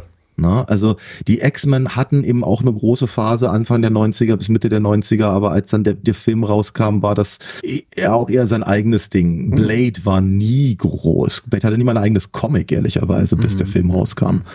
Äh, Die Fantastischen Vier, vielmehr die Fantastic Four, äh, interessierten ehrlicherweise niemanden. Daredevil bedingt vielleicht. Spider-Man, das war eine große Nummer. Ja. Und der Ghost Rider war irgendwann mal eine große Nummer, aber nicht als der Film rauskam, denke ich. Und ich glaube, sie tun alles, um irgendwie diesen Film als cool verkaufen zu können. Mhm. Oder zumindest für das, was sie Ja, in ja, der, ja. in der, ich vermute mal, das, was sie in der Präproduktion, also vermutlich 2005, für cool gehalten haben.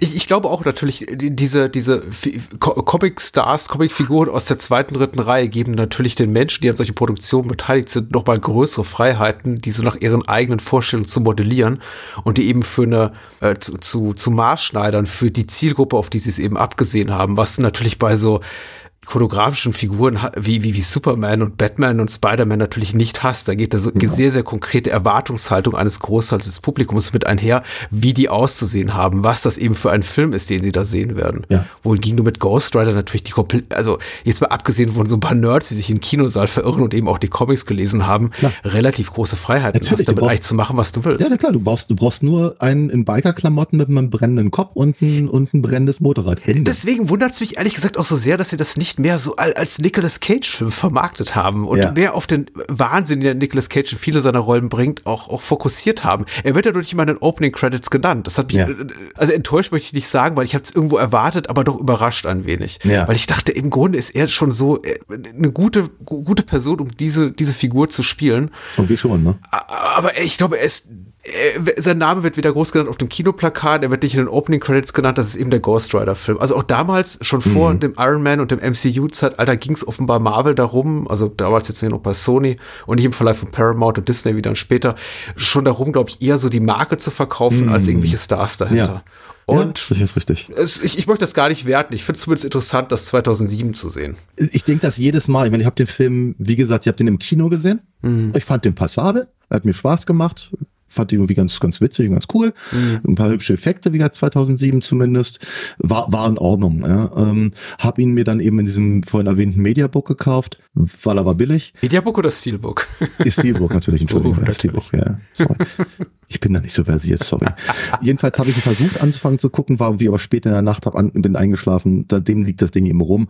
Hatte nie großartig Interesse dran, aber ich habe auch immer so im Hinterkopf, habe ich immer gehabt, eigentlich, eigentlich müsste er sich ganz gut für uns eignen, weil er ist purer Schlock. Er, er möchte es zumindest sein. Ich Purer Stock mit einem 120 Millionen Dollar Budget. das ist richtig. Auch darüber kann man ja mal reden, finde ich. Ich finde das, finde das nämlich sehr, sehr interessant, dass der Film eben so sauteuer ist und dass er aber an jeder Ecke versucht, das irgendwie anders zu vermitteln. Der, allein, allein der Anfang, der, der, die, die, die, die Credits, wenn man so möchte, die ja nur bedingt welche sind. Ich habe immer das Gefühl, jetzt kommt ein Robert Rodriguez-Film. Ich- Wirklich jedes Mal. Ich meine, die drei Mal, die ich ihn jetzt gesehen habe. Es, es geht so, glaube ich, ganz, ganz stark in so eine, in so eine, in diese Ästhetik, nach der auch eben Tarantino und Rodriguez halt gesucht haben in, in, in ihren Grindhouse-Filmen. Mhm. Ich glaube, sie möchten das gerne in irgendeiner Form da reinfließ, einfließen lassen. Auch die ganze, die sehr, die recht lange Vorsequenz mit dem, mit dem äh, krebskranken Vater und mhm. dem, diesem ganzen Evil Knievel-Kram und, und, und äh, hier sind wir wieder beim Jahrmarkt und, und den, den, den, den Stunts und sowas. Und also ich, ich glaube, sie, sie möchten schon an eine, an eine, an eine frühere Zeit erinnern. Zumindest über Großteile des Films. Und ich meine, allein die Tatsache, Peter Fonda, ja, den Easy Rider quasi hier zu mhm. besetzen, mhm. kann man natürlich Stuntcasting nennen, aber äh, das, das hat ja auch eine gewisse Aussage. Ne? Ich habe hier eine Figur, die auf dem Motorrad unterwegs ist und ich nehme halt den Menschen, der vor allem im Motorradfilm verbunden wird. Ja. So halt, ne? ich ich, ich finde ich find das nicht uninteressant. Ich bin mir nicht sicher, was ich davon halte, muss ich ganz ehrlich sagen. Mhm. Aber ich finde, ich finde den Ansatz, nochmal, zu dem, zu dem kann man ja auch stehen. Man kann ja auch sagen, ja, okay, die wussten offenkundig nicht, was sie da tun oder wie man, wie man halt einen, äh, einen Superheldenfilm macht, bevor, bevor Iron Man vorbeikam. Und denk mir, nee, ganz so, ganz so ja. sehe ich es nicht. Ich glaube schon, dass die was ja, wollten.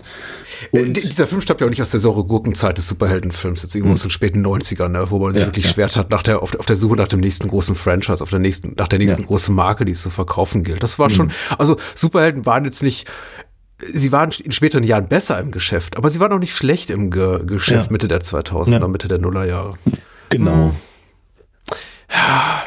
Marvel war eben immer, also zu dem damaligen Zeitpunkt zweite Garnitur ja. in, in, in meiner Wahrnehmung. Mhm. Ähm, Spider-Man war durch, nach Spider-Man mhm. 3 eigentlich, mhm. weil den mochte keiner mehr gerne, mhm. trotz Tobey Maguire, trotz Sam Raimi.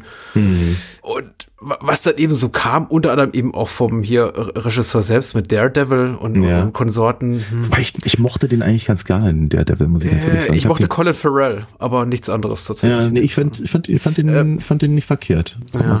Also ich habe ich hab nie, ich hab nie verstanden, warum der so einen Hass gekriegt hat. Also ich fand, ich fand die, ich fand die, ähm, ich fand die Fantastic Four Filme echt deutlich schlechter. Oh ja, die gab's ja auch noch. Ich kann dazu keine belastbare Aussage mehr machen zu Daredevil, weil ich habe ihn im Kino gesehen, aber ich habe ja. ihn auch seitdem nicht mehr gesehen und auch weitgehend vergessen. Ich, ich mhm. fand ihn nicht komplett furchtbar, wie ich die wenigsten Filme komplett furchtbar finde ich bin aber ganz dankbar, dass du jetzt äh, an die 20 Minuten schon ein bisschen so auf der Metaebene über den Film gesprochen hast, oh, ohne jemals hier, nee, nee, ins Eingemachte zu gehen, was den Film selber betrifft, die, die Schauspielleistung, die Effekte und die Ästhetik und alles dergleichen, äh, weil das, das, äh, das, das schützt mich davor, sagen zu müssen, ich fand den hier wirklich grauenhaft. Hm. Also ich, ich, hab, ich konnte damit nichts anfangen.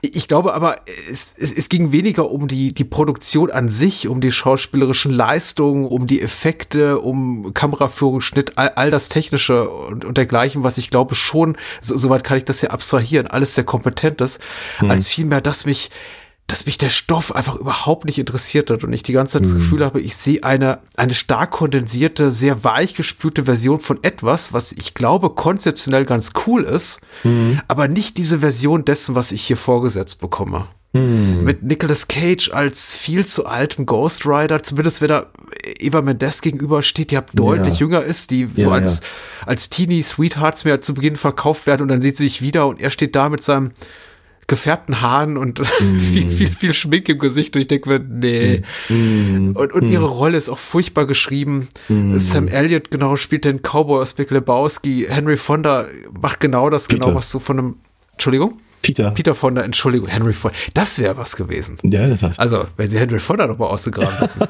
das das wäre ein Twist gewesen. Hätte ich gesagt, Ghost Rider, alles ist vergeben und vergessen. Aber nein, das ist Peter Fonda. Ich mag Peter Fonda ja auch. Nicht so gerne mm. wie Henry Fonda, aber mm, auf einer konzeptionellen Ebene, also konzeptionell ja, aber auf, auf einer, also wie diese Geschichte und diese Figur erzählt wird, hat mich absolut nicht gepackt und, mm. und ich habe gesagt, dass das, das Schauspiel ist äh, eigentlich für weitgehend unantastbar, weiß ich nicht, aber zumindest kompetent mit der Ausnahme von Wes Bentley, die, ja. den ich einfach nicht verstehe in diesem Film. Der für mich der Plastiktüten-Typ aus American Beauty ewig bleiben ja, wird. Ja, das, das tut mir, das tut mir für Wes Bentley auch durchaus leid, muss ich ganz ehrlich sagen. ja. Weil ich denke auch, wenn, wenn ich ihn sehe, denke ich auch immer als erstes Plastiktüte. ja. Und ich meine, als ich American Beauty damals gesehen habe, dachte ich schon, das ist nicht so tiefgründig, wie ihr denkt. Nein, äh, das ist nicht. Ich finde, es ist, das, sagen wir mal so, also aus, aus Comic-Sicht, Comic-Leser, Comic-Zeichner-Sicht, mhm. ist mein größtes Problem weniger mit Wes Bentley oder Peter Fonda, Mhm. sondern mit der Tatsache, dass sowohl Blackheart als auch Mephisto äh, einfach ganz andere Figuren sind. Mhm. Ganz andere, nämlich dämonische. Ich meine, Mephisto ist halt groß und rot und meistens ganz schön nackig und sieht halt aus wie der Teufel, wie man sie so reg- regulär vorstellt. Und Blackheart ist halt groß und blau und hat eine wilde Mähne und Zeug und so. Also, was Wes Bentley hier eigentlich macht, ist eine Figur, die sehr ähnlich heißt, nämlich Blackout. Mhm. Der ist zwar eher ein Albino, aber und der, der kann halt dafür sorgen, dass halt irgendwie das Licht ausgeht und dann ist er so eine Art Vampir. Und hätten sie eben aus, aus, aus seiner Figur eben Wert Blackout gemacht, dann hätte ich das alles ganz cool gefunden. Mhm. Hätte ich gedacht, ja gut, bin ich voll dabei. Glaube ich dir jetzt einfach. Ja, Obwohl ich keine Ahnung habe, ich, ich, ich stelle das jetzt einmal so in den Raum. Ich stelle das mal so in den Raum. Und ich meine, dass, dass, dass, dass Peter Fonda eben jetzt nicht irgendwie halt in, zum CGI Teufel machen oder rot anmalen, ist mir auch völlig klar. Es ist auch in Ordnung. Ich glaube, seine Figur funktioniert hier noch am besten, zumal sie, ich glaube, Mephistopheles nur ein einziges Mal sagen. Und Hm. sonst reden sie entweder von, vom Teufel oder von dem, mit dem er einen Deal gemacht hat. Hm. Trauen sich nicht so richtig, da, da, da in die Vollen zu gehen. Mm, Aber es ist okay. Es ist, es ist, ich, ich, ich, ich nehme das so hin, weil ich finde, er, er macht seine Sache ganz gut. So auf seine alten Tage darf er halt nochmal dreimal in der Gegend rumstehen und, und was Bedeutungsschwangeres sülzen. Hm. Ja, Wes Bentleys Blackheart. Ich glaube, er funktioniert ganz gut in seiner eigenen, in seinem eigenen Umfeld. Aber Ja, aber er, aber er funktioniert halt ehrlicherweise genau wie jeder andere dämonische Bösewicht, der nicht Christopher Walken in, in äh, äh, äh, God's Army ist. ja ich meine, wir haben das, das Gegenstück quasi zu einem Peter Fonda eben. Wir haben Ja. ein, ein Anti-Type-Casting quasi. Wir haben hier jemanden, Ja. der so unbedrohlich ist wie sonst was, der eigentlich hauptsächlich bekannt ist für eine bestimmte Rolle, zumindest zum damaligen Zeitpunkt. Ich weiß nicht, was Wes Bentley seitdem gemacht hat, aber für mich ist er eben der American Beauty Emo aus im, im Ja. Fenster gegenüber mit der Videokamera und der Plastiktüte. Ja. Und ich verstehe schon den, den Gedanken dahinter, ihn hier zu casten. Ich, ich glaube einfach, es war eine falsche Entscheidung. Und da, da kann Wes Bentley herzlich wenig für. Ich glaube, weil auch gerade in solchen e- effektlastigen Filmen Schauspieler und Schauspielerinnen relativ wenig Möglichkeiten haben auf die Art und Weise, wie sie ihre Rolle auslegen. Nicolas Ja. Cage vielleicht noch, aber ich glaube, der ist auch der Einzige in diesem Film, der wahrscheinlich auch so ein bisschen auch, auch kreative Impulse setzen konnte. Für Ja. den Rest des Casts heißt es wahrscheinlich nur, du machst verdammt doch mal das, was im Skript steht Ja, ja. und, und trittst auf deine Marken, damit wir hinterher schön viele Effekte einbauen können. Mhm. ja, ja. Ich denke, ich denke auch. Äh, Nichts gegen ihn persönlich, will ich damit eigentlich. Ja. Ich muss auch mal ganz ehrlich sagen, wenn du jetzt mir die Pistole auf die Brust setzen würdest und sagst, denk dir eine Geschichte für den Ghost Rider aus, ich würde vermutlich auch spontan auf nichts kommen. Weil der Ghost Rider, das ist ein großes Problem der ganzen Figur, der sieht einfach nur cool aus. Ja, Und das war's. Er hat eben erstaunlich wenig andere Dinge zu tun. Ne? Er bestraft halt die Bösen mit seinem Penance Stare und hat halt diese, diese, diese, diese, diese Flammenkette und reitet auf einem coolen Motorrad. Das war's. Es ist wirklich, naja, er ist ja offenbar ein, ein, ein, ein Superstar der, der, der Stunt-Motorradfahrerei, wie auch immer man das bezeichnen soll. Er füllt Stadien mit Zehntausenden Ja. Sitzen für einen einzigen Stunt, auf den alle warten. Also er hat einen absoluten Superstar-Status, ist wahrscheinlich schwerreich und, und, Ja. und zumindest in den USA ex extrem berühmt, ist aber trotzdem jemand, der gerne nach Feierabend in irgendwelchen modrigen Garagen abhängt mit seinem Tourmanager, ein paar flotte Sprüche klopft, Jellybeans frisst und ja, anscheinend ein Leben frei führt von irgendwelchem Starruhm und äh, Bekanntheitsgrad außerhalb seiner eigenen vier Wände. Denn wenn er in eine Kneipe geht, erkennt ihn kein Mensch. Richtig, ja. Was, was mich auch wundert, weil er, er muss ja wirklich eine, eine absolute Berühmtheit sein. Aus- also außer- seine Figur ist mir nicht ganz klar. Aus, außer, außer er fährt Eva Mendes hinterher und, und, und verursacht einen Stau und dann wollen sie alle sein Autogramm haben. Aber ja. Oh ja, ja, stimmt. Das ist ja auch ganz. Das war sogar doch ganz süß. Ich meine, ich stehe auf solche Szenen. Ich bin ja total zu haben für solchen Kitsch, ehrlich gesagt. Also, Ja, ja, ja. wenn es immer, immer wenn es so ein bisschen albern wurde, Ja. äh, fand ich es auch ganz niedlich. Ich- Zumal Nicolas Cage auch diesen, diese, diese Partien halt wirklich ganz süß spielt. ja, das ist- ja. Es ist, es ist irgendwie wirklich ganz, ganz niedlich, wie er da ins Fenster reinruft, dann irgendwie auf der anderen Seite ranfährt und dann eben mit dem, mit dem Fahrer quatscht und sowas. Und mhm. also es ist. Aber, aber, er hat, er hat solche cutesy Szenen, die den Sympathiewert seiner Figur nicht untergraben, wohingegen Eva Mendes ja. finde ich, in einem Fort gedemütigt wird mit dem, ja. mit dem, was sie tut. Sie ist offenbar nicht besonders kompetent in dem, was sie tut, keine gute Reporterin. Johnny Blaze lässt sie bei einem Date sitzen, dann, dann fängt sie an, sich zu betrinken und den Kellner anzugraben, mhm. irgendwie in purer Verzweiflung, weil ja sie, eine, eine, eine wunderschöne Frau, ähm, in, in, in, einer, in einer top beruflichen Situation an Anfang 30 anders kein Mann abkriegt. Mhm. ich denke mir so, was, was haben die sich nur dabei gedacht? Ja, ja. Aber gut. Ja. Da kann man eben nicht sagen, wie bei Knight Riders, ja, es war das Jahr 1981. Es war, es war eben noch eine andere Zeit. Nee. Aber egal. Ja, das ist, das ist. Äh ich, werd, ich, ich möchte nicht wieder irgendwie abgestraft werden für zu, zu viel, zu viel Wokeness in diesem Format, aber das ist, es ist mir schon, schon unangenehm aufgestoßen. Ja, ja, nee, es ist, ich, ich, ich, ich, denk, ich denke. Aber ich glaube nicht so sehr, weil ich da immer sitze und denke mir, es muss, muss irgendwie zeitgemäßer sein. Ich will eine starke Frauenrolle haben. Nee, nicht deswegen, sondern einfach, weil ich ihre Figur mögen möchte. Ich möchte einfach mitfiebern und sie ist mir ja. so unsympathisch. Ja, oh Gott, so weit würde ich, glaube ich, gar nicht gehen. Ich glaube, sie ist mir schon einigermaßen sympathisch. Aber äh, ich glaube, das Problem liegt eher daran, dass die Macher Roxanne für durchaus eine starke Frauenfigur hielten. Ja. Weil sie sie eben zu einer, einer, einer Reporterin gemacht haben, weil sie eben äh, ja. am, am, am Ende dann auf, auf Blackheart schießen darf und, und, und, und so eine Sachen. Und also, mhm. ja, ich sehe es ja ähnlich wie du.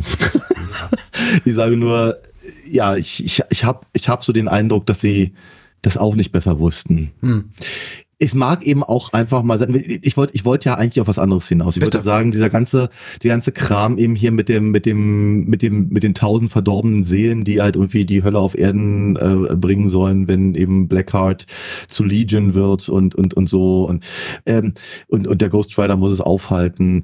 Äh, ich finde die Geschichte ja verhältnismäßig dünn, mhm. aber ich sage halt, mir, mir würde, mir würde ihm auch nichts Besseres einfallen. Und ich glaube, dass eben hinter all dem, was wir hier gesehen haben, eigentlich nur steht, wir wollen gerne auf der großen Leinwand mit verhältnismäßig adäquaten Tricktechniken ja, ja. einen äh, Typen auf dem flammenden ähm, Motorrad mit Schädel sehen. Ich möchte sagen, das sieht aus, also ich möchte ganz ausdrücklich auch nochmal feststellen, das sieht richtig gut aus und sieht besser aus als viele große Marvel-Produktionen, die offensichtlich unter großem Zeitdruck, aber mit dem doppelten Budget zehn Jahre später ins Kino kamen. Hm. Also das, wir, wir haben ja nicht so ein CG, CGI-Match wie in, in einigen der späteren Torfilme oder hier im Black Panther oder so, also die für mich wirklich tricktechnisch Desaster sind, aber weil ja. sie auch zu viele Tricks enthalten und hm. nur komplett im, im Computer kreierte Sets haben. Also wir haben ja noch echte Sets, hier hat sich doch irgendwie ja. ein echter Bühnenbauer hingesetzt und, und ja. wurden echte Kostüme gestaltet und die sind ja. Stunts auch von überwiegend, glaube ich, echten Personen ausgeübt. Das sieht schon relativ cool noch aus. Mag auch dem Entstehungszeitraum geschuldet sein. 2007 waren vielleicht auch die technischen Möglichkeiten noch nicht so weit, aber mhm. das, das kommt dem Film zugute. Es ist natürlich aber auch so, weil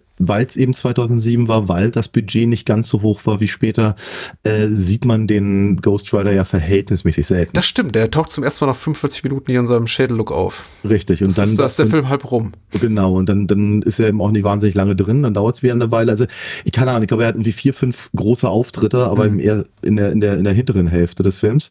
Was aber eben auch bedeutet, dass man eben sehr viel Zeit mit einem Johnny Blaze verbringen muss, der, naja, halt cutesy Momente hat.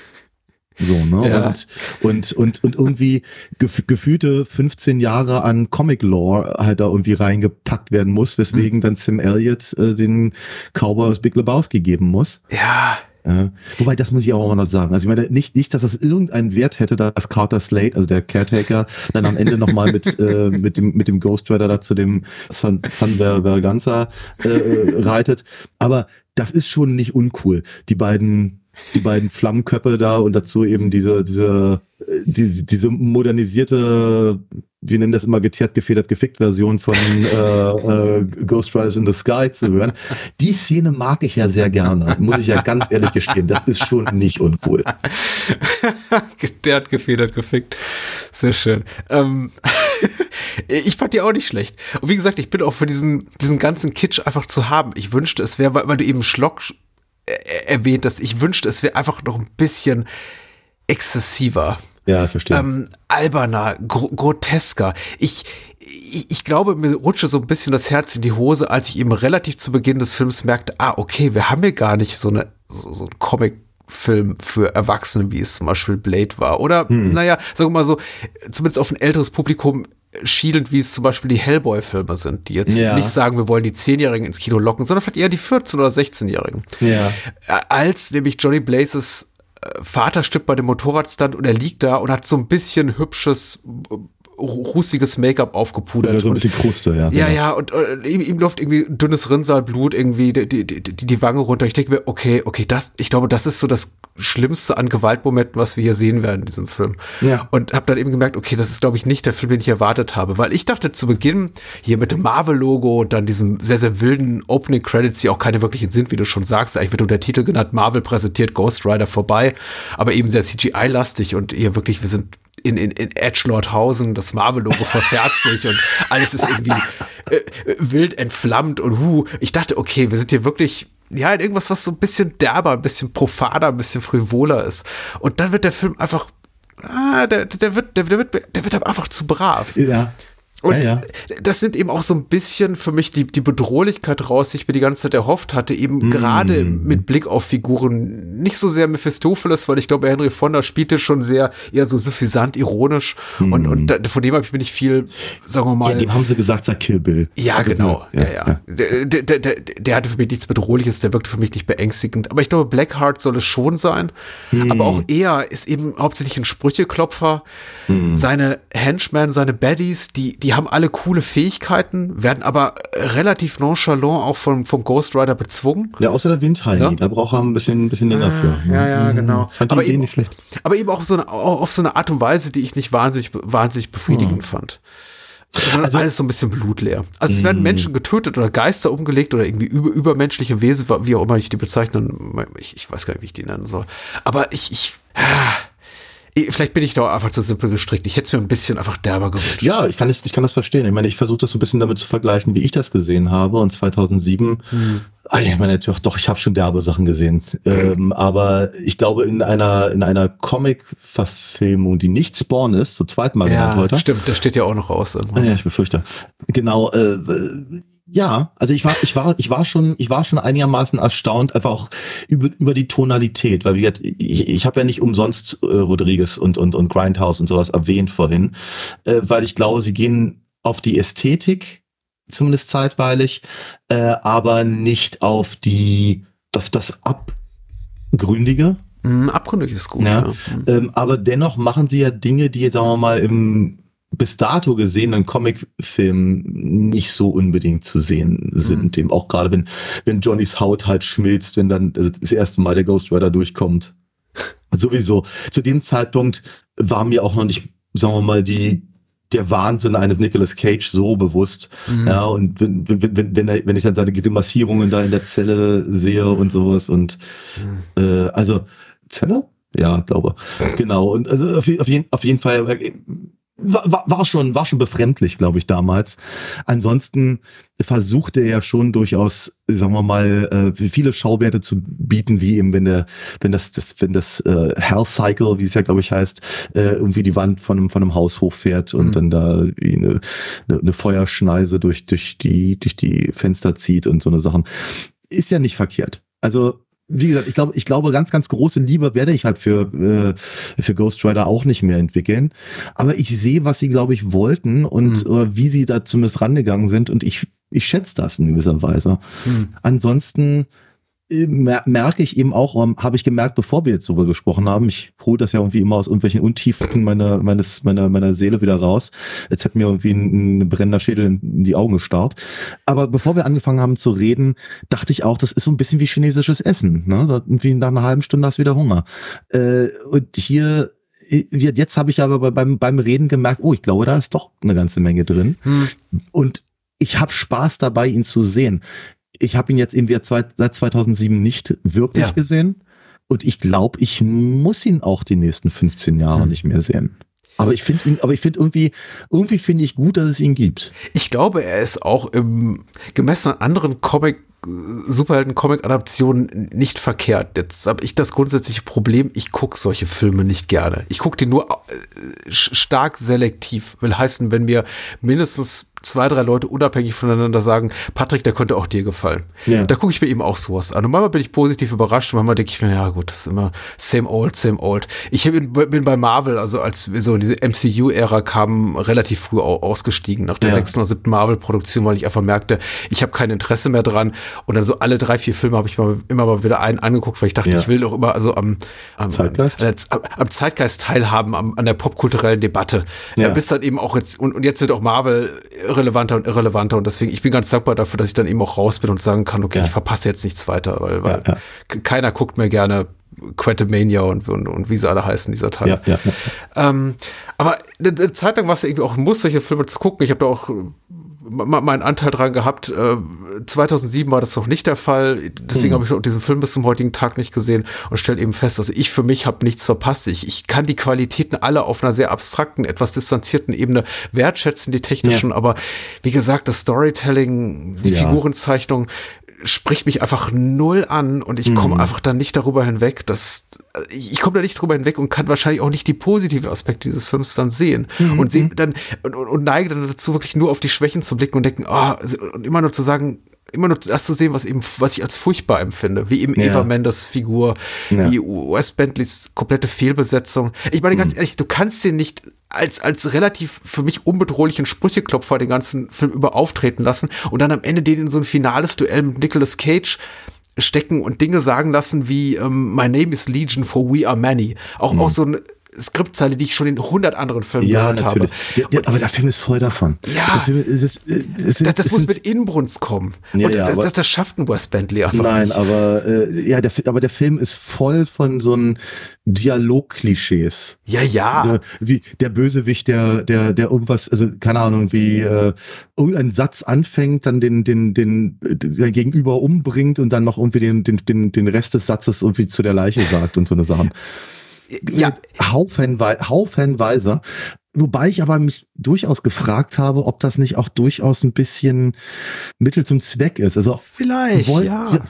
Wie, wie gesagt, weil sie eben, glaube ich, in eine natürlich für eine große Studioproduktion äh, äh, verhältnismäßig zahme Variation, aber eben eines schlockigen, grindhausigen Exploitationers gehen wollten. Mm. Ja. ja. Ich reagiere mal ein bisschen allergisch mittlerweile darauf, wenn ich merke, dass, dass, dass Figuren wirklich nur dazu da sind, um expositorisches, dramaturgisches Gewicht zu stemmen für andere. Also Sam ja. Elliott mit seiner äh, Tiefe, die er und, und schwere äh, schauspielerischen, die er mitbringt und auch seine, seiner Geschichte als Darsteller, äh, hm. Sachen sagen zu lassen wie ähm, Blackheart hat es auf deine Freunde und Familie abgesehen, er wird sie alle umbringen und, und hm das eben nicht in, in die Art und Weise, wie Blackheart selber mm. gezeigt wird im Film zu stecken, sondern das andere Figuren über Blackheart ja. sagen zu lassen. Ja. Das ja. ist mittlerweile einfach etwas, worauf ich, mhm. ich sehe eben, was sie da tun. Will heißen, ich sehe einfach, wie die, wie, wie die Rädchen dieser, dieser großen Studioproduktion rattern und ich, ich will das eigentlich gar nicht sehen. Ich habe daran nur, ich finde daran nur gefallen bei kleinen Produktionen, bei denen ich eben denke, ach, das ist ja süß, so haben diesen Stunt gemacht, mhm. weil sie nur 100 Dollar zur Verfügung hatten oder so. Mhm.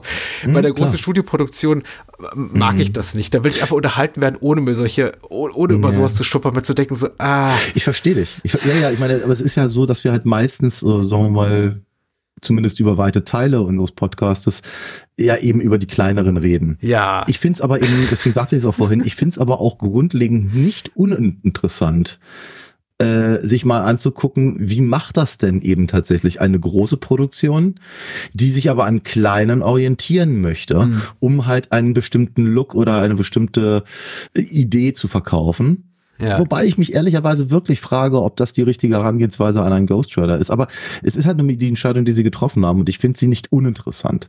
Das ist ja, glaube ich, mein, mein, mein, Hauptpunkt. Ich kann aber durchaus verstehen, dass, sagen wir mal, dass äh, das eben in kleineren Produktionen um einiges sympathischer wirken kann als eben bei großen. Natürlich. Ja, Es soll, nicht der Ein- nicht es soll nicht der Eindruck entstehen, dass ich äh, einer, einer Produktion zum Vorwurf mache, dass sie einfach sehr, sehr teuer ist und einfach, einfach auch ein größeres Publikum ansprechen muss, weil sie eben sehr viel Geld einspielen, mehr Geld einspielen muss, um halt profitabel zu sein. Das ist, äh, Ja. ich glaube, äh, darüber, da- dafür haben wir auch schon über zu viele große, große Filme ges gesprochen. Allen voran ja. so, so Dinger wie Avatar oder, oder Ja, T2. natürlich. Also, Ja, all, alles gut. Ähm, Ja, ja. Finde ich total in Ordnung. In dem Fall, ich war, Du, ich blicke aber auf die Karriere von Mark Steven Johnson und denke einfach, der hat auch nicht mehr in sich, weder als Regisseur noch als, als Drehbuchautor. Der Hm. hat eben auch nicht viel gemacht, außerdem hier, ich weiß nicht, hat er Elektra äh, inszeniert oder auch nur produziert Ja, ja. Äh, der Was immer das bedeutet, ja. Ja, und ansonsten glaube ich auch viele, viele Romantic Comedies gemacht, von denen niemals mehr jemand gehört hat oder darüber Er gesprochen hat, sich, hat. Also. er hat sich die Story von Christopher Robin Ah, ausgedacht. okay. Ja, äh, sowas lasse ich auch, ja, tatsächlich. Hm. Weird, aber okay. Ja. Ich wollte noch mal ganz kurz erwähnt haben, einfach nur so als als als, als kleiner Einwurf, dass äh, der Ghost Rider, also die, Charakter- die Figur des Ghost Riders ja wie doch wieder zurück zu Marvel gekommen ist Mhm. und äh, zwar noch keinen großen Film hatte nach der Fortsetzung, ähm, auch noch mal mit Nicolas Cage. Mal gucken, ob wir die mal reden. Die, die habe ich noch nie gesehen. Hm. Aber, aber zumindest haben sie äh, den, äh, wie heißt der, Robbie Reyes, was Mhm. wie auch eine Figur ist, die ich in Comicform nie mitbekommen habe. Das muss ein späterer sein. Ähm, den haben sie aber jedenfalls auftauchen lassen in Agents of S.H.I.E.L.D. Okay. Und da haben sie sich relativ fein rausgehalten, indem sie eigentlich die Vorgeschichte der Figur gar nicht erwähnen. Sie sagen irgendwie, der, der ist da, ne, das ist irgendwie der, der Geist der Rache. Und dann haben sie sich halt mehr auf dieses äh, ähm, Necronomicon-artige Buch, das Darkhold, Hm. Äh, geeinigt, äh, dass es darum geht, dass auch immer eine gute Geschichte ist, das eben mit, den, mit dem Ghost Rider zu verbinden. Hm. Und das hat dann ja so wie gerade Konsequenzen in den aktuellen Filmen Doctor Strange und was nicht Okay. alles und so. Aber äh, zumindest haben sie halt noch mal einen weiteren Ghost Rider auftauchen lassen, der nicht Johnny Blaze ist. Und der funktionierte eigentlich auch ganz gut soweit. Also auch mehr so als mehr so als als äh, Pro Plot Device, Prop, wenn man so möchte. Aber zumindest war er da. All right. Ich glaube, ich habe dem Film nichts sehr Positives hinzuzufügen. Deswegen tue ich Okay. mich gerade so ein bisschen schwer damit. Mit, also ich, ich könnte jetzt noch Dinge sagen, aber nur Sachen, die mir auch noch nicht, nicht gefallen haben. Und ich glaube, ich, ich, ich weiß nicht, wie viel Mehrwert das Das weiß ich auch nicht, aber wenn es noch auf der Seele brennt, Nee, ich es brennt mir nicht auf der Seele tatsächlich. Es sind einfach Sachen, die mich auch in anderen Filmen stören und deswegen, ich glaube, auch redundant zu erwähnen, wie zum Beispiel diese Nebenfigur hier von, he- heißt der Mac, der, der, der Tourmanager hier von Johnny Blaze, Ja, Mac, der einfach dann hm. auch so unzeremoniell stirbt. Das, Ja, das wobei- ist auch so. Ja, Hm? unzeremoniell st- stirbt ist schon richtig, aber ich fand es nicht uninteressant, weil ich nämlich ehrlicherweise, so, so wie er da eben äh, Eva Mendes' Roxanne da irgendwie reinholt, hat, wie, ja, Johnny hat diese, diese komischen Bücher gelesen und vielleicht kannst du ja daraus etwas äh, was finden. Da habe ich ehrlicherweise gedacht, das sei entweder Blackheart oder im Mephisto irgendwie mit äh, als, als Shapeshifter oder sowas in der Richtung. Ah, okay. Und in dem, in dem Moment, ernsthaft, und in dem Moment, in dem dann äh, er was sagt, die Kamera dreht und man sieht ihn, denke ich mir, oh. Also man, ich glaube, genau, Blackheart, man hört Blackhearts Stimme, dreht, die Kamera dreht und man sieht Mac da stehen und dachte ich mir, ah, ich hatte recht. Und dann wird er halt da so faltig und fällt um und dann steht Blackheart dahinter. Fand ich nicht verkehrt. Da, da würde ich nur noch ergänzen, dass ich einen äh, Film habe mit Nicolas Cage und Eva Mendes in den Hauptrollen, den ich auf unserem sehr, sehr langen Zettel habe, den ich irgendwann gerne mal besprechen möchte. Und das ist äh, das äh, quasi Sequel zu, äh, zu Bad Lieutenant von Abel Ferrara, nämlich äh, Ah, äh, Bad ja. Lieutenant Port of Call New Orleans von Werner Herzog mit den beiden in den Hauptrollen. Den haben sie zwei Jahre später gemacht und der könnte nicht unterschiedlicher sein zu diesem Film. Okay, ja. äh, der ist sehr cool. Wobei, wo, wobei wir den Harvey Keitel Battle Talent auch Wir können ja zusammen können. machen. Ja, warum nicht? Ja, das Ja, ist ja irgendwie, das ist äh, Ferrara und Herzog sagen ja auch, glaube ich, voneinander, dass sie den, den Film des jeweils andere gar nicht mögen, beziehungsweise auch nie gesehen haben angeblich. Also das ist natürlich auch das sind wunderbare Voraussetzungen für ein Sequel. Also Ja, super. vor, vor allem ein Sequel zu einem Film, also bei dem niemand auf ein Sequel gewartet hat. Nein, überhaupt nicht, nee. Ja. Naja. Äh, ja, aber auch mal gesehen. Ne? Was sagst du? Sagst du bei Kerbe im, im Holster, im Gürtel, Richtig, sonst genau. Ja. Im, im, Gesäß. Ja, Pfosten, ja. Ja. Genau. Ich bin dankbar, nicht die Extended Version gesehen zu haben, obwohl ich mir hier und da auch dachte, vielleicht würde einiges mehr Sinn ergeben, hätte ich die Extended Version gesehen, weil so bleiben einfach zum Beispiel diese Szenen, in der Sam Elliott und, und Nicolas Cage auf ihren jeweiligen auf ihrem Ross beziehungsweise zu, zu auf, auf dem Motorrad da in den Sonnenuntergang reiten, so, so, so merkwürdig kontextlos. Ich fand dies- den Moment auch cool, inklusive des, des dummen Cover-Songs da. Aber sowieso die Songs sind auch, auch schrecklich, auch der Song Abspann ist Ja, ja. grässlich. Aber, aber den, Moment für sich fand ich gut. Dennoch fragte ich mich, als er vorbei war, warum? für den coolen Moment. Ja, es war cool, ja. Meint. Das ist, ich glaube, das ist das filmische Äquivalent eines Splash, Splash Pages Mhm. ja, im Comic. Aber äh, ich weiß nicht. Ich hab, äh, aus, aus irgendeinem merkwürdigen Grund hat der Film halt einen, hat, äh, ir- irgendwo, irgendwo hat er einen Platz. Ich möchte nicht sagen im Herzen, aber irgendeinem anderen Organ wird es wohl sein. Und wie gesagt, ich muss ihn jetzt auch gar, äh, gar nicht lange mehr, mehr, äh, mir angucken. Ich freue mich nur einfach, dass wir endlich mal drüber geredet haben. Weil ich, ich habe schon so den Eindruck, dass er zumindest konzeptionell ganz gut zu uns passt. Ja, ja. Nächste Woche bleiben wir auch für unsere Verhältnisse relativ aktuell, also Ja. ähm, 90er, 2000er. Ähm, wir reden über den, den Debütspielfilm eines Regisseurs, den wir heute schon mal so auf halbem Wege genamedroppt haben. Zumindest haben wir Blade mal erwähnt. Richtig. Zwar sprechen wir über das äh, Spielfilmdebüt von Stephen Norrington, auch ein Hörer. Der im Übrigen kurzzeitig auch als, ähm, als Regisseur für Ghost Rider im Gespräch war. das würde passen, ja. Ne? Ich finde mich auch. Ja. Äh, Wir reden über Death Machine aus dem Jahr 1994 mit Brad Dourif unter anderem. Und ähm, wir reden auch über einen zweiten Film mit tö tödliche Maschinen. Sag mal. Mit tödlichen Maschinen. Äh, ein Film, den ich dann sogar im Kino gesehen habe. Ja, ich auch. äh, Zweimal. 2000, 2003 von äh, Jonathan Mostow Mhm. mit äh, Christana Locken und Nick Stahl, Claire Danes und Arnold Schwarzenegger. Ach so, das ja. kann das nur für einen Film sein. Ich glaube, ich rede von Terminator 3. Ja. äh, der könnte alles sein, tatsächlich. Äh, ich, Ja. sagte, ich, ich nannte ja vorhin Daredevil, äh, als du den ich auch wirklich im Kino gesehen habe, rausgegangen bin mit, na, okay.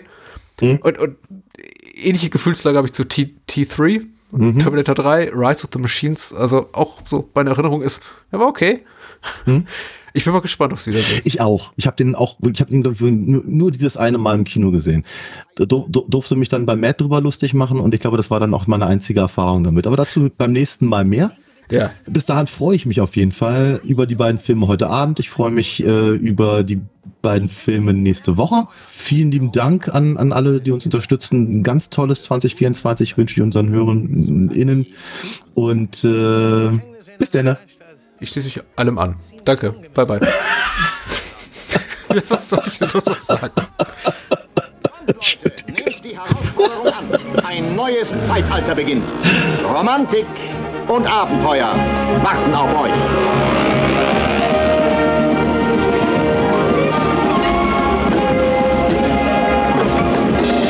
George A. Romeros Knight Riders. Ritter auf heißen Öfen. Eine neue Legende ist im Entstehen.